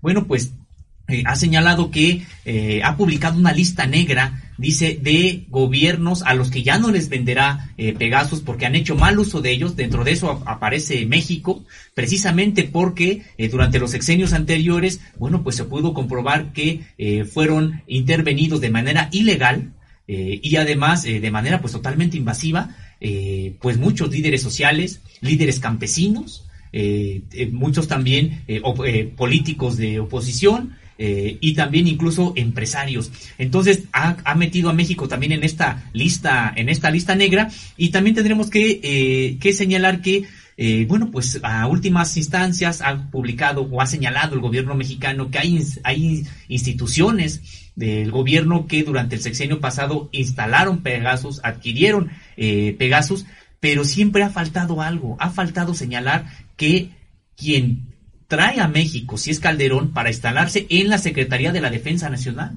donde ahí es, donde incluso se construyó un edificio eh, para albergar, para hacer la sede, una suerte de centro de comando y control en la sección segunda del Estado Mayor de la Defensa, que es inteligencia militar, y ahí fue donde se instaló todo un centro prácticamente Pegasus para el espionaje de, eh, bueno, pues de, como decíamos, de personas, de personajes, sin ningún tipo de control. Este tipo de intervenciones que hizo la Secretaría de la Defensa Nacional nunca pasaron, tendremos que señalarlo, por un juez, como si pasaron algunas de las investigaciones que hacían, las intervenciones de comunicaciones que, que hacía el Centro de Investigación y Seguridad Nacional, del que hace un momento eh, Miguel Vadillo ha dado cuenta también, pero en materia de defensa nacional prácticamente no hay una sola autorización de un juez para utilizar Pegasus en contra de alguna persona.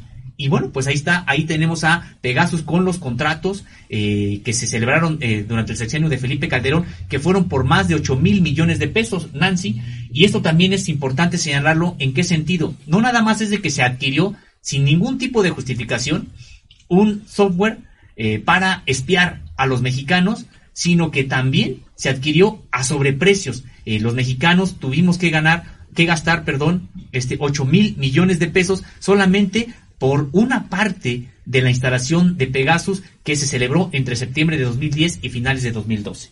Susimo, pues muy importante toda esta información, entendiendo que estas plataformas de espionaje pues se han utilizado con fines políticos, sino necesariamente para garantizar la seguridad nacional de nuestro país, eh, sino sobre todo para espiar eh, a eh, opositores, a los propios miembros del gabinete, entre ellos espiaban, ya sabemos todo lo que ocurrió cuando Genaro García Luna estaba al frente de esta plataforma México, cómo la utilizó para fines específicos, intereses propios que tenía para seguir enquistado en el poder y sobre todo también para espiar periodistas, luchadores sociales, defensores de derechos humanos y todas estas graves violaciones a derechos humanos, porque hay que decir que eh, nosotros, todos eh, los seres humanos, tenemos derecho a nuestra privacidad, a que nadie nos viole nuestras comunicaciones y en este caso, pues eh, es una pues intervención masiva, además indiscriminada,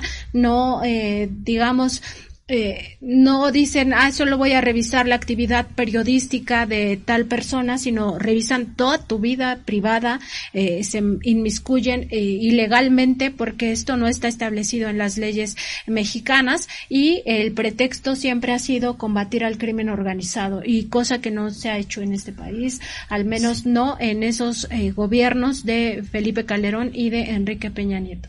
Así es, y, bueno, pues ah, también señalar que esta invasión eh, prácticamente, como bien comentas, es a la vida privada y han salido algunas informaciones de que hay una lista de, periodistas mexicanos, de defensores de derechos, de, derechos humanos que han sido espiados. Y tendremos que aclarar, esa lista es solamente porque hay alguien que dio a revisar su teléfono y por eso se eh, pudo comprobar que había sido espiado, pero la lista es mucho más amplia. Y solamente, de acuerdo aquí con lo que de manera literal señalan los contratos, para la operación Pegasus se adquirieron más de 200 computadoras, sistemas de procesamiento de imágenes, 60 teléfonos, sistemas de almacenamiento masivo, una red de comunicaciones, de centros de procesamiento de datos, y eh, con capacidad para espiar de manera simultánea 400 BlackBerry, 400 iPhone, 600 Symbian y, 6, y 100 Android. Es decir, de manera simultánea se podían estar este, controlando todos estos tipos de, teléfonos y tendremos que señalar esto. Es un control, no nada más es de que entren y vean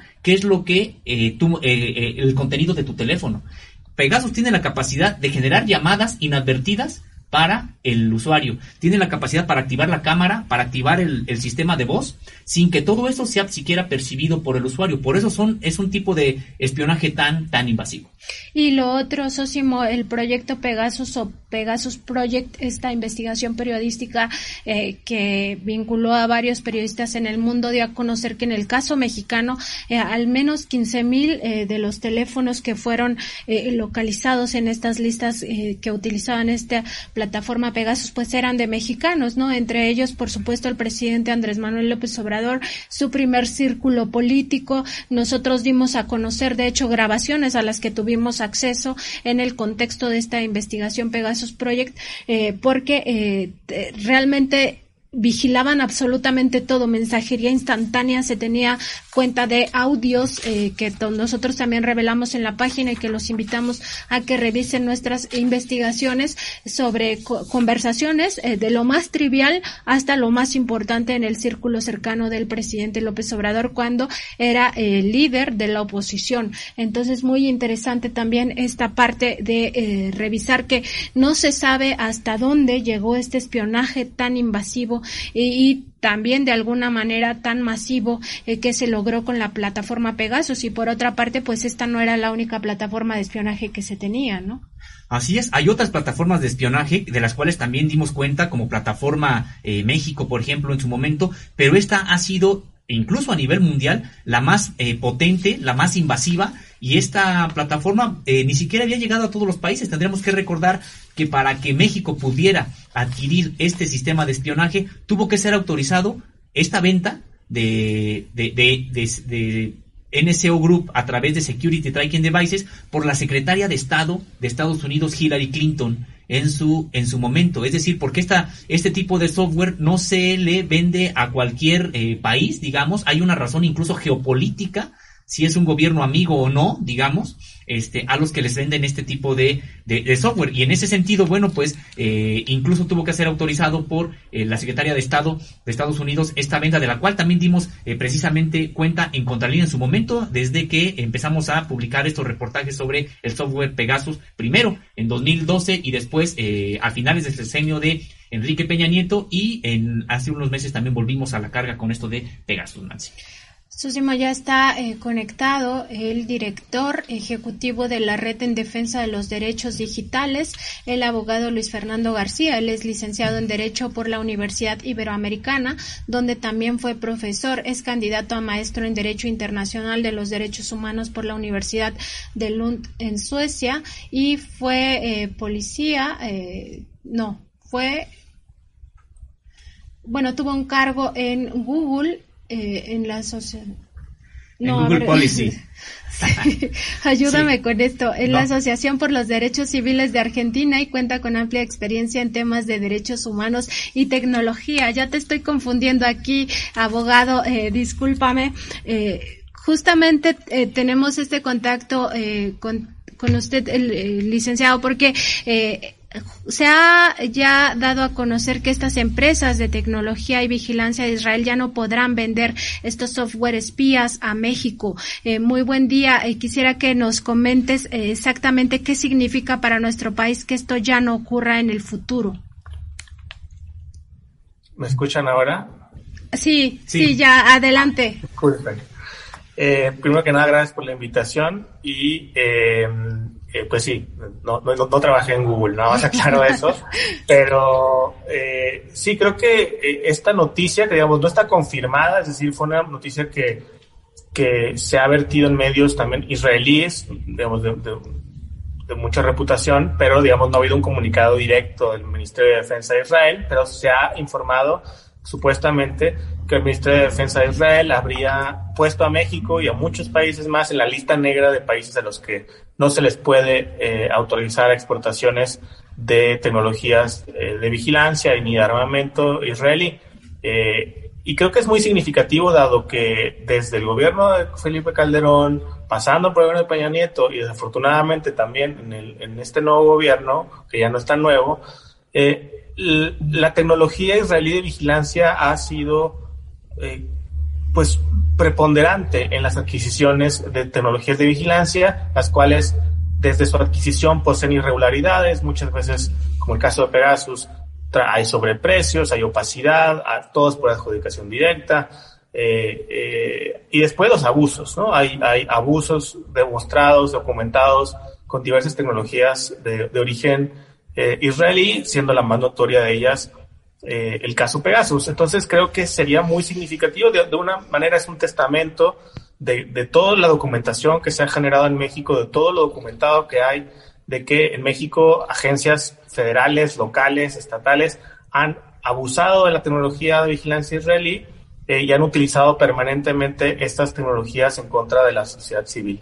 Eh, creo que sería muy significativo, sin embargo, pues también, por otro lado, eh, sabemos que Israel se ha visto orillado a tomar esta decisión, dadas los escándalos eh, en, que se han sumido muchas de las empresas que comercializan esta vigilancia, y no ha sido acciones desde México las que han empezado a poner orden eh, respecto a las adquisiciones y el uso de las tecnologías de vigilancia. Desafortunadamente en México no ha cambiado mucho, más allá del discurso, y yo creo que sí, de un compromiso político del nuevo gobierno federal. Eh, no han cambiado las leyes, no han cambiado el marco jurídico, no han cambiado en muchos casos ni siquiera los nombres de las autoridades, las personas que operaban esas eh, tecnologías de vigilancia de manera abusiva, hoy siguen en, en gobiernos estatales o en el mismo gobierno federal, en distintas agencias. Entonces sigue habiendo muchos pendientes para poner en orden la industria de la vigilancia en México. Claro. Abogado Luis Fernando García, Bueno, pues es, eres director ejecutivo de la Red en Defensa de los Derechos Digitales. Eh, bueno, abogado, eh, en este sentido, eh, bueno, pues uno, hay quienes podrían pensar, bueno, la, la vigilancia, el espionaje es importante que lo tengan porque los estados no pueden eh, funcionar si no tienen este tipo de servicios para combatir la delincuencia, para combatir incluso las insurrecciones. Eh, pero bueno, ahí, eh, ¿y dónde quedan entonces los derechos de las sociedades, eh, que, de las personas, que además tienen derecho a, a vivir eh, eh, libres, eh, me refiero eh, bajo cuidado de su propia privacidad, bajo resguardo de su, su privacidad e identidad?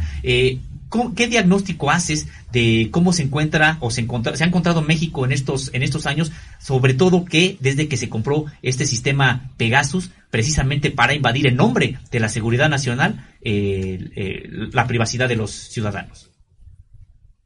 Sí, bueno, creo que en México, más que en cualquier otro país, deberíamos ser especialmente escépticos y resistentes al chantaje de que nos exige, el chantaje gubernamental que por décadas nos ha exigido renunciar a nuestros derechos a cambio de seguridad. Porque si tú me dijeras que hoy vivimos en un país en donde ya no hay inseguridad, donde no hay asesinatos, donde no hay desaparecidos y que todo fue gracias a la vigilancia, pues podría darle algo de crédito a ese argumento, pero la realidad es que después de miles de millones de dólares gastados en vigilancia, la, eh, seguridad no ha mejorado en ningún gobierno, de ningún partido, de ninguna eh, eh, corriente ideológica.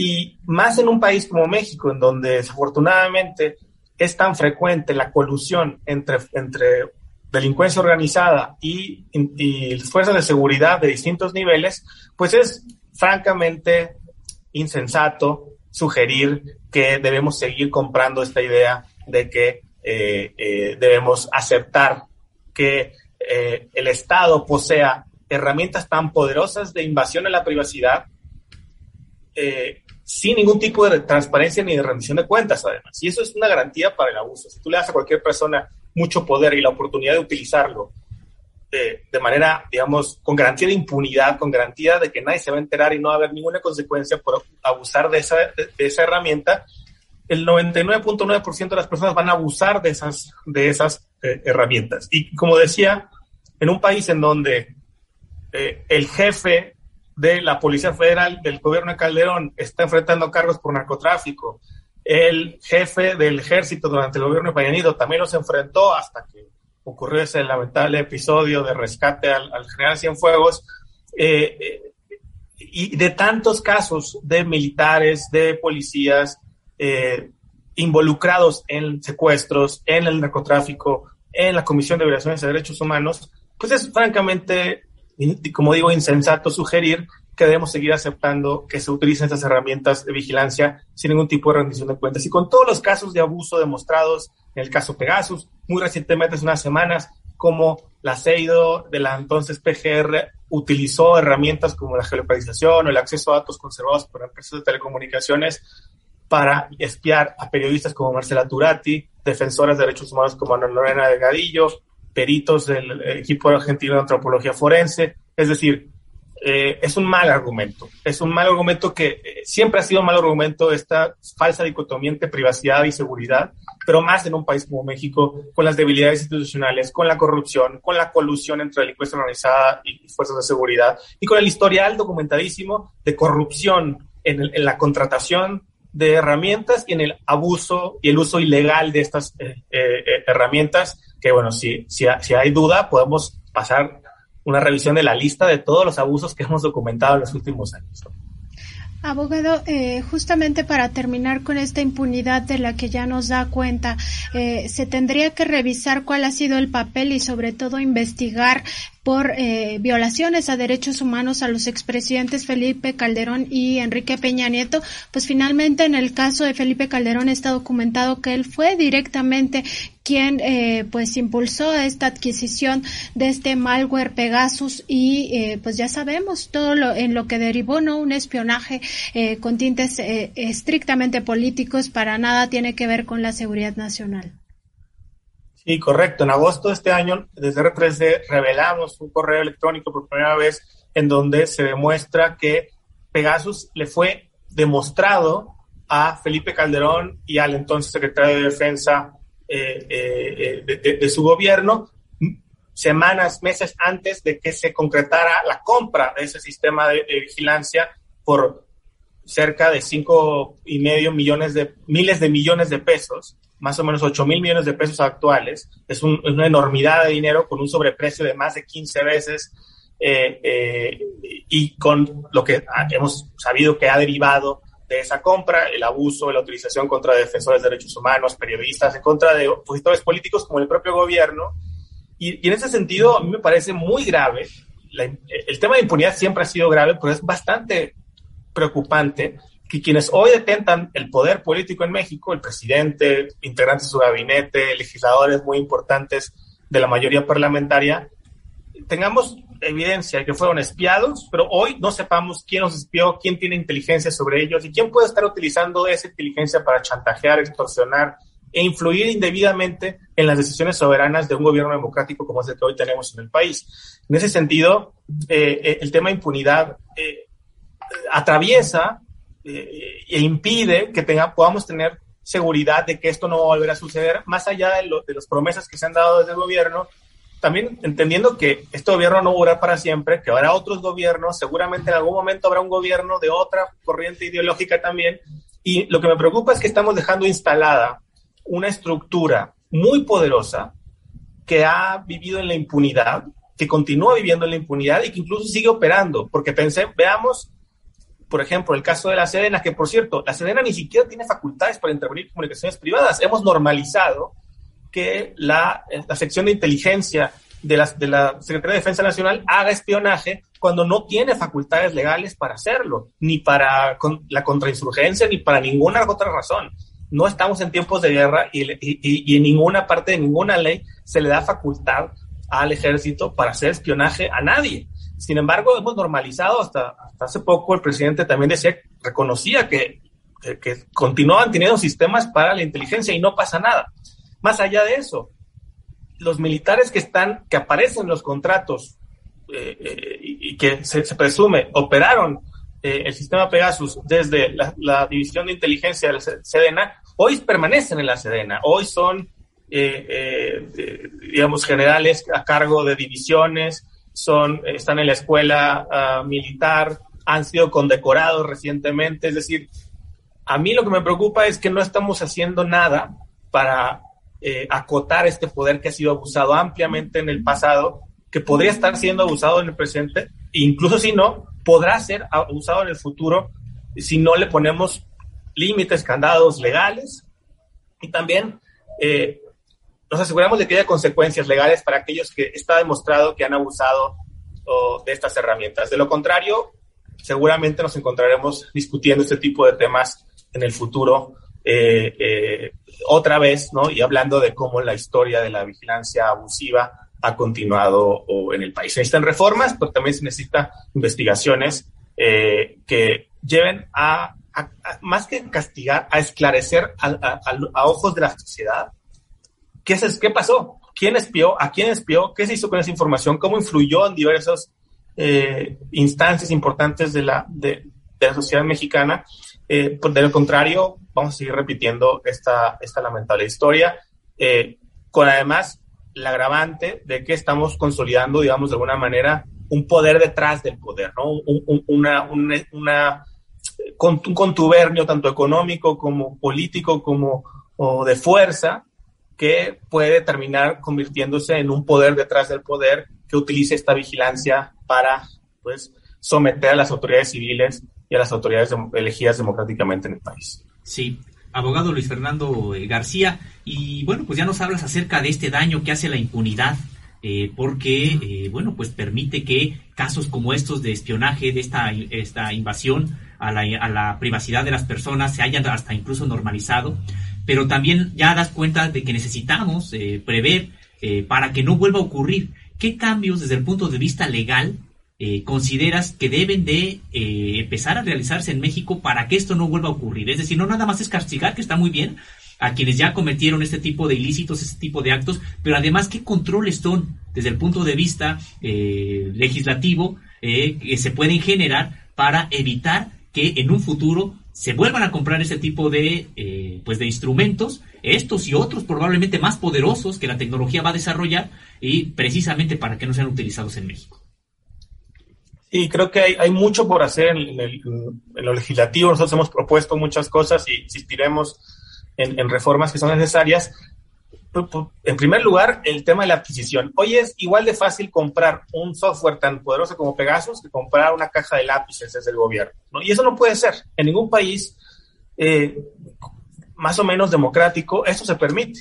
Tiene que haber una regulación mucho más estricta respecto a la adquisición, de manera que quede claro hay un registro inclusive de qué autoridades adquieren qué, qué equipos a través, digamos, a qué precios, eh, utilizando qué herramientas o qué eh, eh, instrumentos de contratación, para que quede claro de entrada quién tiene qué, ¿no? Quién adquirió qué equipos y, y, determinar si primero, si tienen facultades para adquirirlos, ¿no? Porque, insisto, es, es muy sencillo hoy comprar ese tipo de sistemas sin que nadie se entere, se le ponen nombres ridículos a los contratos que no, no, te dejan ver de qué se trata, ¿no? Por ejemplo, el caso de Pegasus, el contrato se llamaba contrato para la realización de actividades sustantivas. Eso, que, eso no significa nada, ¿no? Eh, tiene que haber mucha claridad, registro de quiénes se involucran y, quedar muy claro qué, quién, cómo y cuándo adquirió cualquier sistema capaz de invadir la privacidad de las personas, que haya controles en donde se pueda, digamos, no se puede comprar cualquier cosa, es decir, hay, hay ciertas herramientas que simplemente no son compatibles con una democracia, ¿no? Herramientas de vigilancia masiva, eh, de, de, seguimientos masivos, como desgraciadamente hemos documentado recientemente algunos de su adquisición, eh, eh, no son compatibles con un sistema democrático y simplemente debe haber controles en donde una autoridad, nosotros creemos que una autoridad federal le diga también a los estados, no, tú no puedes comprar eso, simplemente no tienes facultades o es, eh, digamos, es, es, demasiado problemático. Y el tema del uso también, ¿no? tiene que haber más registros, cadenas de custodia sobre quiénes utilizan los sistemas, en qué momento, quiénes participan en la toma de decisiones, porque son cosas que hoy parecerían obvias que tendrían que existir, pero o no existen o fueron destruidas o ocultadas o han sido ocultadas. La, entonces PGR se ha atrevido a decir cosas contradictorias como en, el, gobierno de Peña Nieto decían eh, eh, lo usamos para combatir la delincuencia y después en un procedimiento ante el INAI admitieron o dijeron nunca lo hemos usado, ¿no? A pesar de que gastaron 40 millones de dólares, eh, de que renovaron el contrato dos veces, se atrevieron a decir, sí, compramos, gastamos 40 millones de dólares en, Pegasus, pero nunca lo usamos. Si es cierto, es inaudito, ¿no? Gastaste 40 millones de dólares en algo que no usaste. Pero lo más probable es que es falso, que como está todo demostrado, sí se utilizó y se utilizó de manera abusiva y tuviste el descaro de mentir. Y no podría ser tan fácil, no debería ser tan fácil poder mentirle a una autoridad investigadora y decirle, gasté 40 millones de dólares en una herramienta que nunca usé, ¿no? Para dar un, un ejemplo de muchos más que hay. Tiene que haber muchas más controles sobre, sobre eh, eh, el uso de estas herramientas, tiene que haber un control judicial, no nada más en la autorización previa de la utilización, sino una supervisión. Tiene que haber una supervisión independiente que nosotros proponemos la desempeñe el INAI, como ocurre en muchos países. Hay órganos autónomos independientes que hacen una auditoría, digamos, de eh, la utilización de este tipo de sistemas. el derecho de notificación, es decir, hoy sabemos que se abusó con Pegasus, pero la gran mayoría de las personas que fueron espiadas con Pegasus no saben que fueron espiadas con Pegasus. hay, todavía un iceberg por, por descubrir. Y en muchos países existe una regulación que obliga a las autoridades a decirte si algún día eres intervenido en tus comunicaciones, probablemente no en el momento en el que estás siendo intervenido, porque podrías sustraerte de la acción de la justicia, por ejemplo, destruir evidencia, pero posteriormente un juez autoriza que te seas notificado y te digan oye, te espiamos por esta u otra razón y si no te parece, pues puedes acudir a las instancias jurídicas. El problema es que hoy las víctimas, la gran mayoría de las víctimas, ni siquiera saben que son víctimas, ¿no? Y otras medidas de transparencia, de rendición de cuentas, que son estándares internacionales que, que, hemos propuesto, pero que en México, por alguna razón, se siguen insistiendo en, en no acceder. Y yo lo que diría, volteando el argumento que normalmente se nos dice a la ciudadanía, si el Estado verdaderamente quiere usar esas herramientas para combatir la delincuencia, para usarlas de manera legal, entonces, ¿qué tiene que esconder? ¿Por qué no ser transparente? ¿Por qué no aceptar ese tipo de regulación? ¿no? Los que tenemos que aceptar, eh, los que tienen que aceptar el escrutinio público es el Estado, no la, ciudadanía de manera indebida. ¿no? Entonces, creo que solo por mencionar algunas, cuestiones que hemos propuesto y que seguimos proponiendo en el Congreso, eh, que son necesarias para blindar verdaderamente y que no vuelva otra vez un gobierno espía, ¿no? Eh, hoy, si mañana, el 2024, gana las elecciones un gobierno autoritario, tiene a su disposición amplias facultades legales, con cero transparencia, puede adquirir lo que sea, usarlo como sea, no rendir cuentas. Y tenemos que blindar eso desde la ley, porque desde las palabras no va a ser suficiente. Abogado, ¿hay alguna evidencia de que aún se utilicen estas plataformas o malware o que se hayan adquirido eh, nuevas plataformas eh, para espiar en este gobierno federal? en el gobierno federal, eh, precisamente, no necesariamente está este dicho del, del presidente, donde dice que o acepta que la Sedena continúa teniendo un sistema para la inteligencia y dijo que iba a informar hace unos meses, no ha informado, entonces no sabemos a ciencia cierta a qué se refiere, si ese sistema de inteligencia es capaz de intervenir comunicaciones privadas, pero desgraciadamente, por ejemplo, en la Fiscalía General de la República sí. Eh, hace unos meses también publicamos una investigación que llamamos Fiscalía Espía, en donde damos cuenta de cómo la Fiscalía General de la República, ya en tiempos del, fiscal Hertz, eh, ha adquirido herramientas de geolocalización que además existe evidencia de que han sido utilizadas de manera ilegal. Hubo una auditoría por parte de la Auditoría Superior de la Federación, hay información que hemos obtenido vía acceso a la información que demuestra que han adquirido la capacidad para geolocalizar a, más de 100.000 teléfonos, pero han solamente eh, eh, adquirido autorización judicial para hacer una geolocalización en, unos cuantos miles, ¿no? cuando la auditoría además ya demostró que eh, fue utilizado al menos unas 13 mil veces. Entonces hay un diferencial entre las veces que la fiscalía ha usado la geolocalización legalmente y las que no ha usado ilegalmente y las que no ha usado o no, o no ha reportado que ha usado. Entonces, hay ya evidencia de que desafortunadamente la Fiscalía, en la Fiscalía General de la República al menos sí se ha seguido utilizando herramientas de manera ilegal y además la adquisición de otro sistema también de origen israelí que se llama ECO, que es una plataforma que se describe a sí misma como una plataforma para eh, recolectar datos de todos los usuarios de Internet de un país. Es una, una plataforma de vigilancia masiva que de ninguna manera para nosotros puede ser consistente ni con la Constitución ni con una democracia. Eh, no ha habido ninguna repercusión, no ha habido ninguna investigación, no sabemos qué ha pasado con, con, esos casos, eh, pero sí hay estos indicios ya de que ha continuado esta industria de la vigilancia operando con opacidad, adjudicaciones directas, usando empresas fantasma eh, y usando estas herramientas de manera ilegal. Y bueno, habrá que esperar que avance los años. Normalmente esos temas de espionaje no salen en el momento, sino se conocen años después. y bueno, ojalá haya un, cambio de rumbo, haya medidas concretas eh, más allá de las palabras y de las promesas, que nos ayuden a blindar y a, tener la seguridad de que las herramientas tecnológicas que sí es legítimo que el Estado posea, eh, las utilicen de manera adecuada y las adquieran también de manera regular, sin sobreprecios, sin corrupción eh, y sin utilizar de manera política esos instrumentos. Abogado, pues le agradecemos mucho estas reflexiones y sobre todo nos mantenemos atentos a las investigaciones que hacen a, partir de eh, R3D, esta asociación civil que se dedica pues precisamente a defender los derechos digitales de los mexicanos. Eh, muy buen día, abogado. muchas gracias, gracias por la invitación. Gracias, abogado, que esté muy bien. Ahí están las reflexiones del abogado. Eh, Luis Fernando García, que nos eh, alerta, pues sí, de este eh, presunto uso que aún eh, tendría la Fiscalía General de la República. Hay que recordar que es ahora autónoma y bueno, que está obligada a rendir cuentas en torno a esto, sobre todo cuando se trata, pues sí, justamente de espionaje, ¿no? que no necesariamente está, como él mismo nos comenta, pues legislado o totalmente regulado, Sosimo.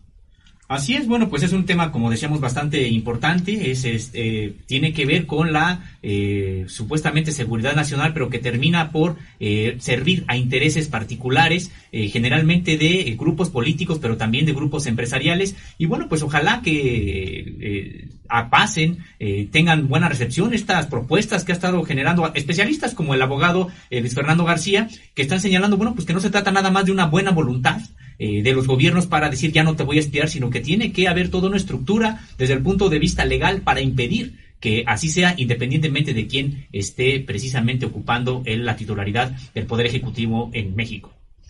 Pues vamos muy rápido ya eh, con algunos mensajes que nos han llegado a través de YouTube. Ana Sánchez nos dice, eh, nos manda bendiciones y eh, pues está muy contenta con el trabajo de Contralínea. Eureka Noticias dice 8 mil millones de pesos solo en un contrato y en tres años. ¿Cuántos billones se robaron? nos robaron a los mexicanos el PRI y el PAN de Salinas a Peña y existe con todo esto gente que defiende ese régimen corrupto? Pregunta. Eh, JR nos dice eh, que hacemos un gran trabajo, muchas gracias. Eh, dice también que eh, hay que ir duro contra los corruptos. Además, Rep PS dice, buen día, valoro mucho el periodismo de investigación puntual y sin tintes amarillistas y nos manda felicitaciones a todos los colaboradores de Contralínea. Connie FR también nos manda saludos, muchas gracias. Mirita también nos manda saludos, Ave Fénix también.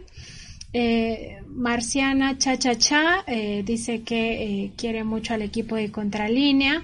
Eh, Jesús Delgado dice una pregunta para ustedes. ¿Por qué en el consulado de San José nada más aceptan efectivo y no tarjeta? Bueno, pues muy interesante esta pregunta.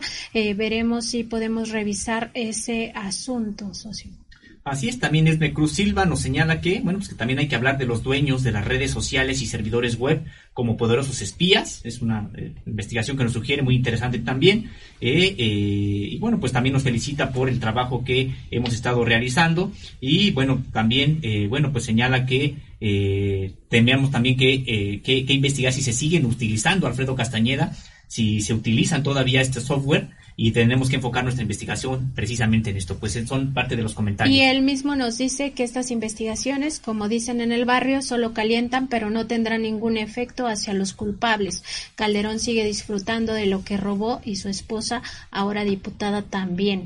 Pues sí, en efecto, eh, pues estos eh, expresidentes no han tenido el castigo que todos esperábamos y que por el cual votamos en la pasada consulta ciudadana para eh, investigar y castigar a los expresidentes, pero bueno, pues no se reunieron los millones de votos que se necesitaban. Con esto damos por concluida eh, pues este programa del día de hoy y los invitamos a que se conecten el día de mañana a partir de las nueve porque vamos a tener un tema también muy interesante sobre eh, qué pasa con el desplazamiento forzado interno en nuestro país. Muchos de estos desplazamientos se dan por violencia, por conflictos agrarios, pero otros ya existen por cambio climático.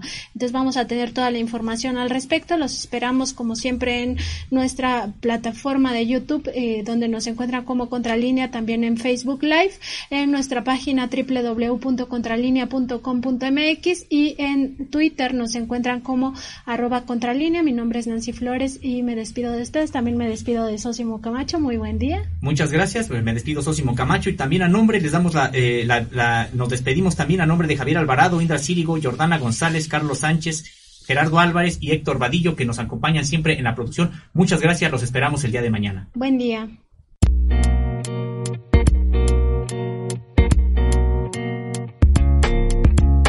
Contralínea Audio presentó el programa informativo de la revista Contralínea, Periodismo de Investigación.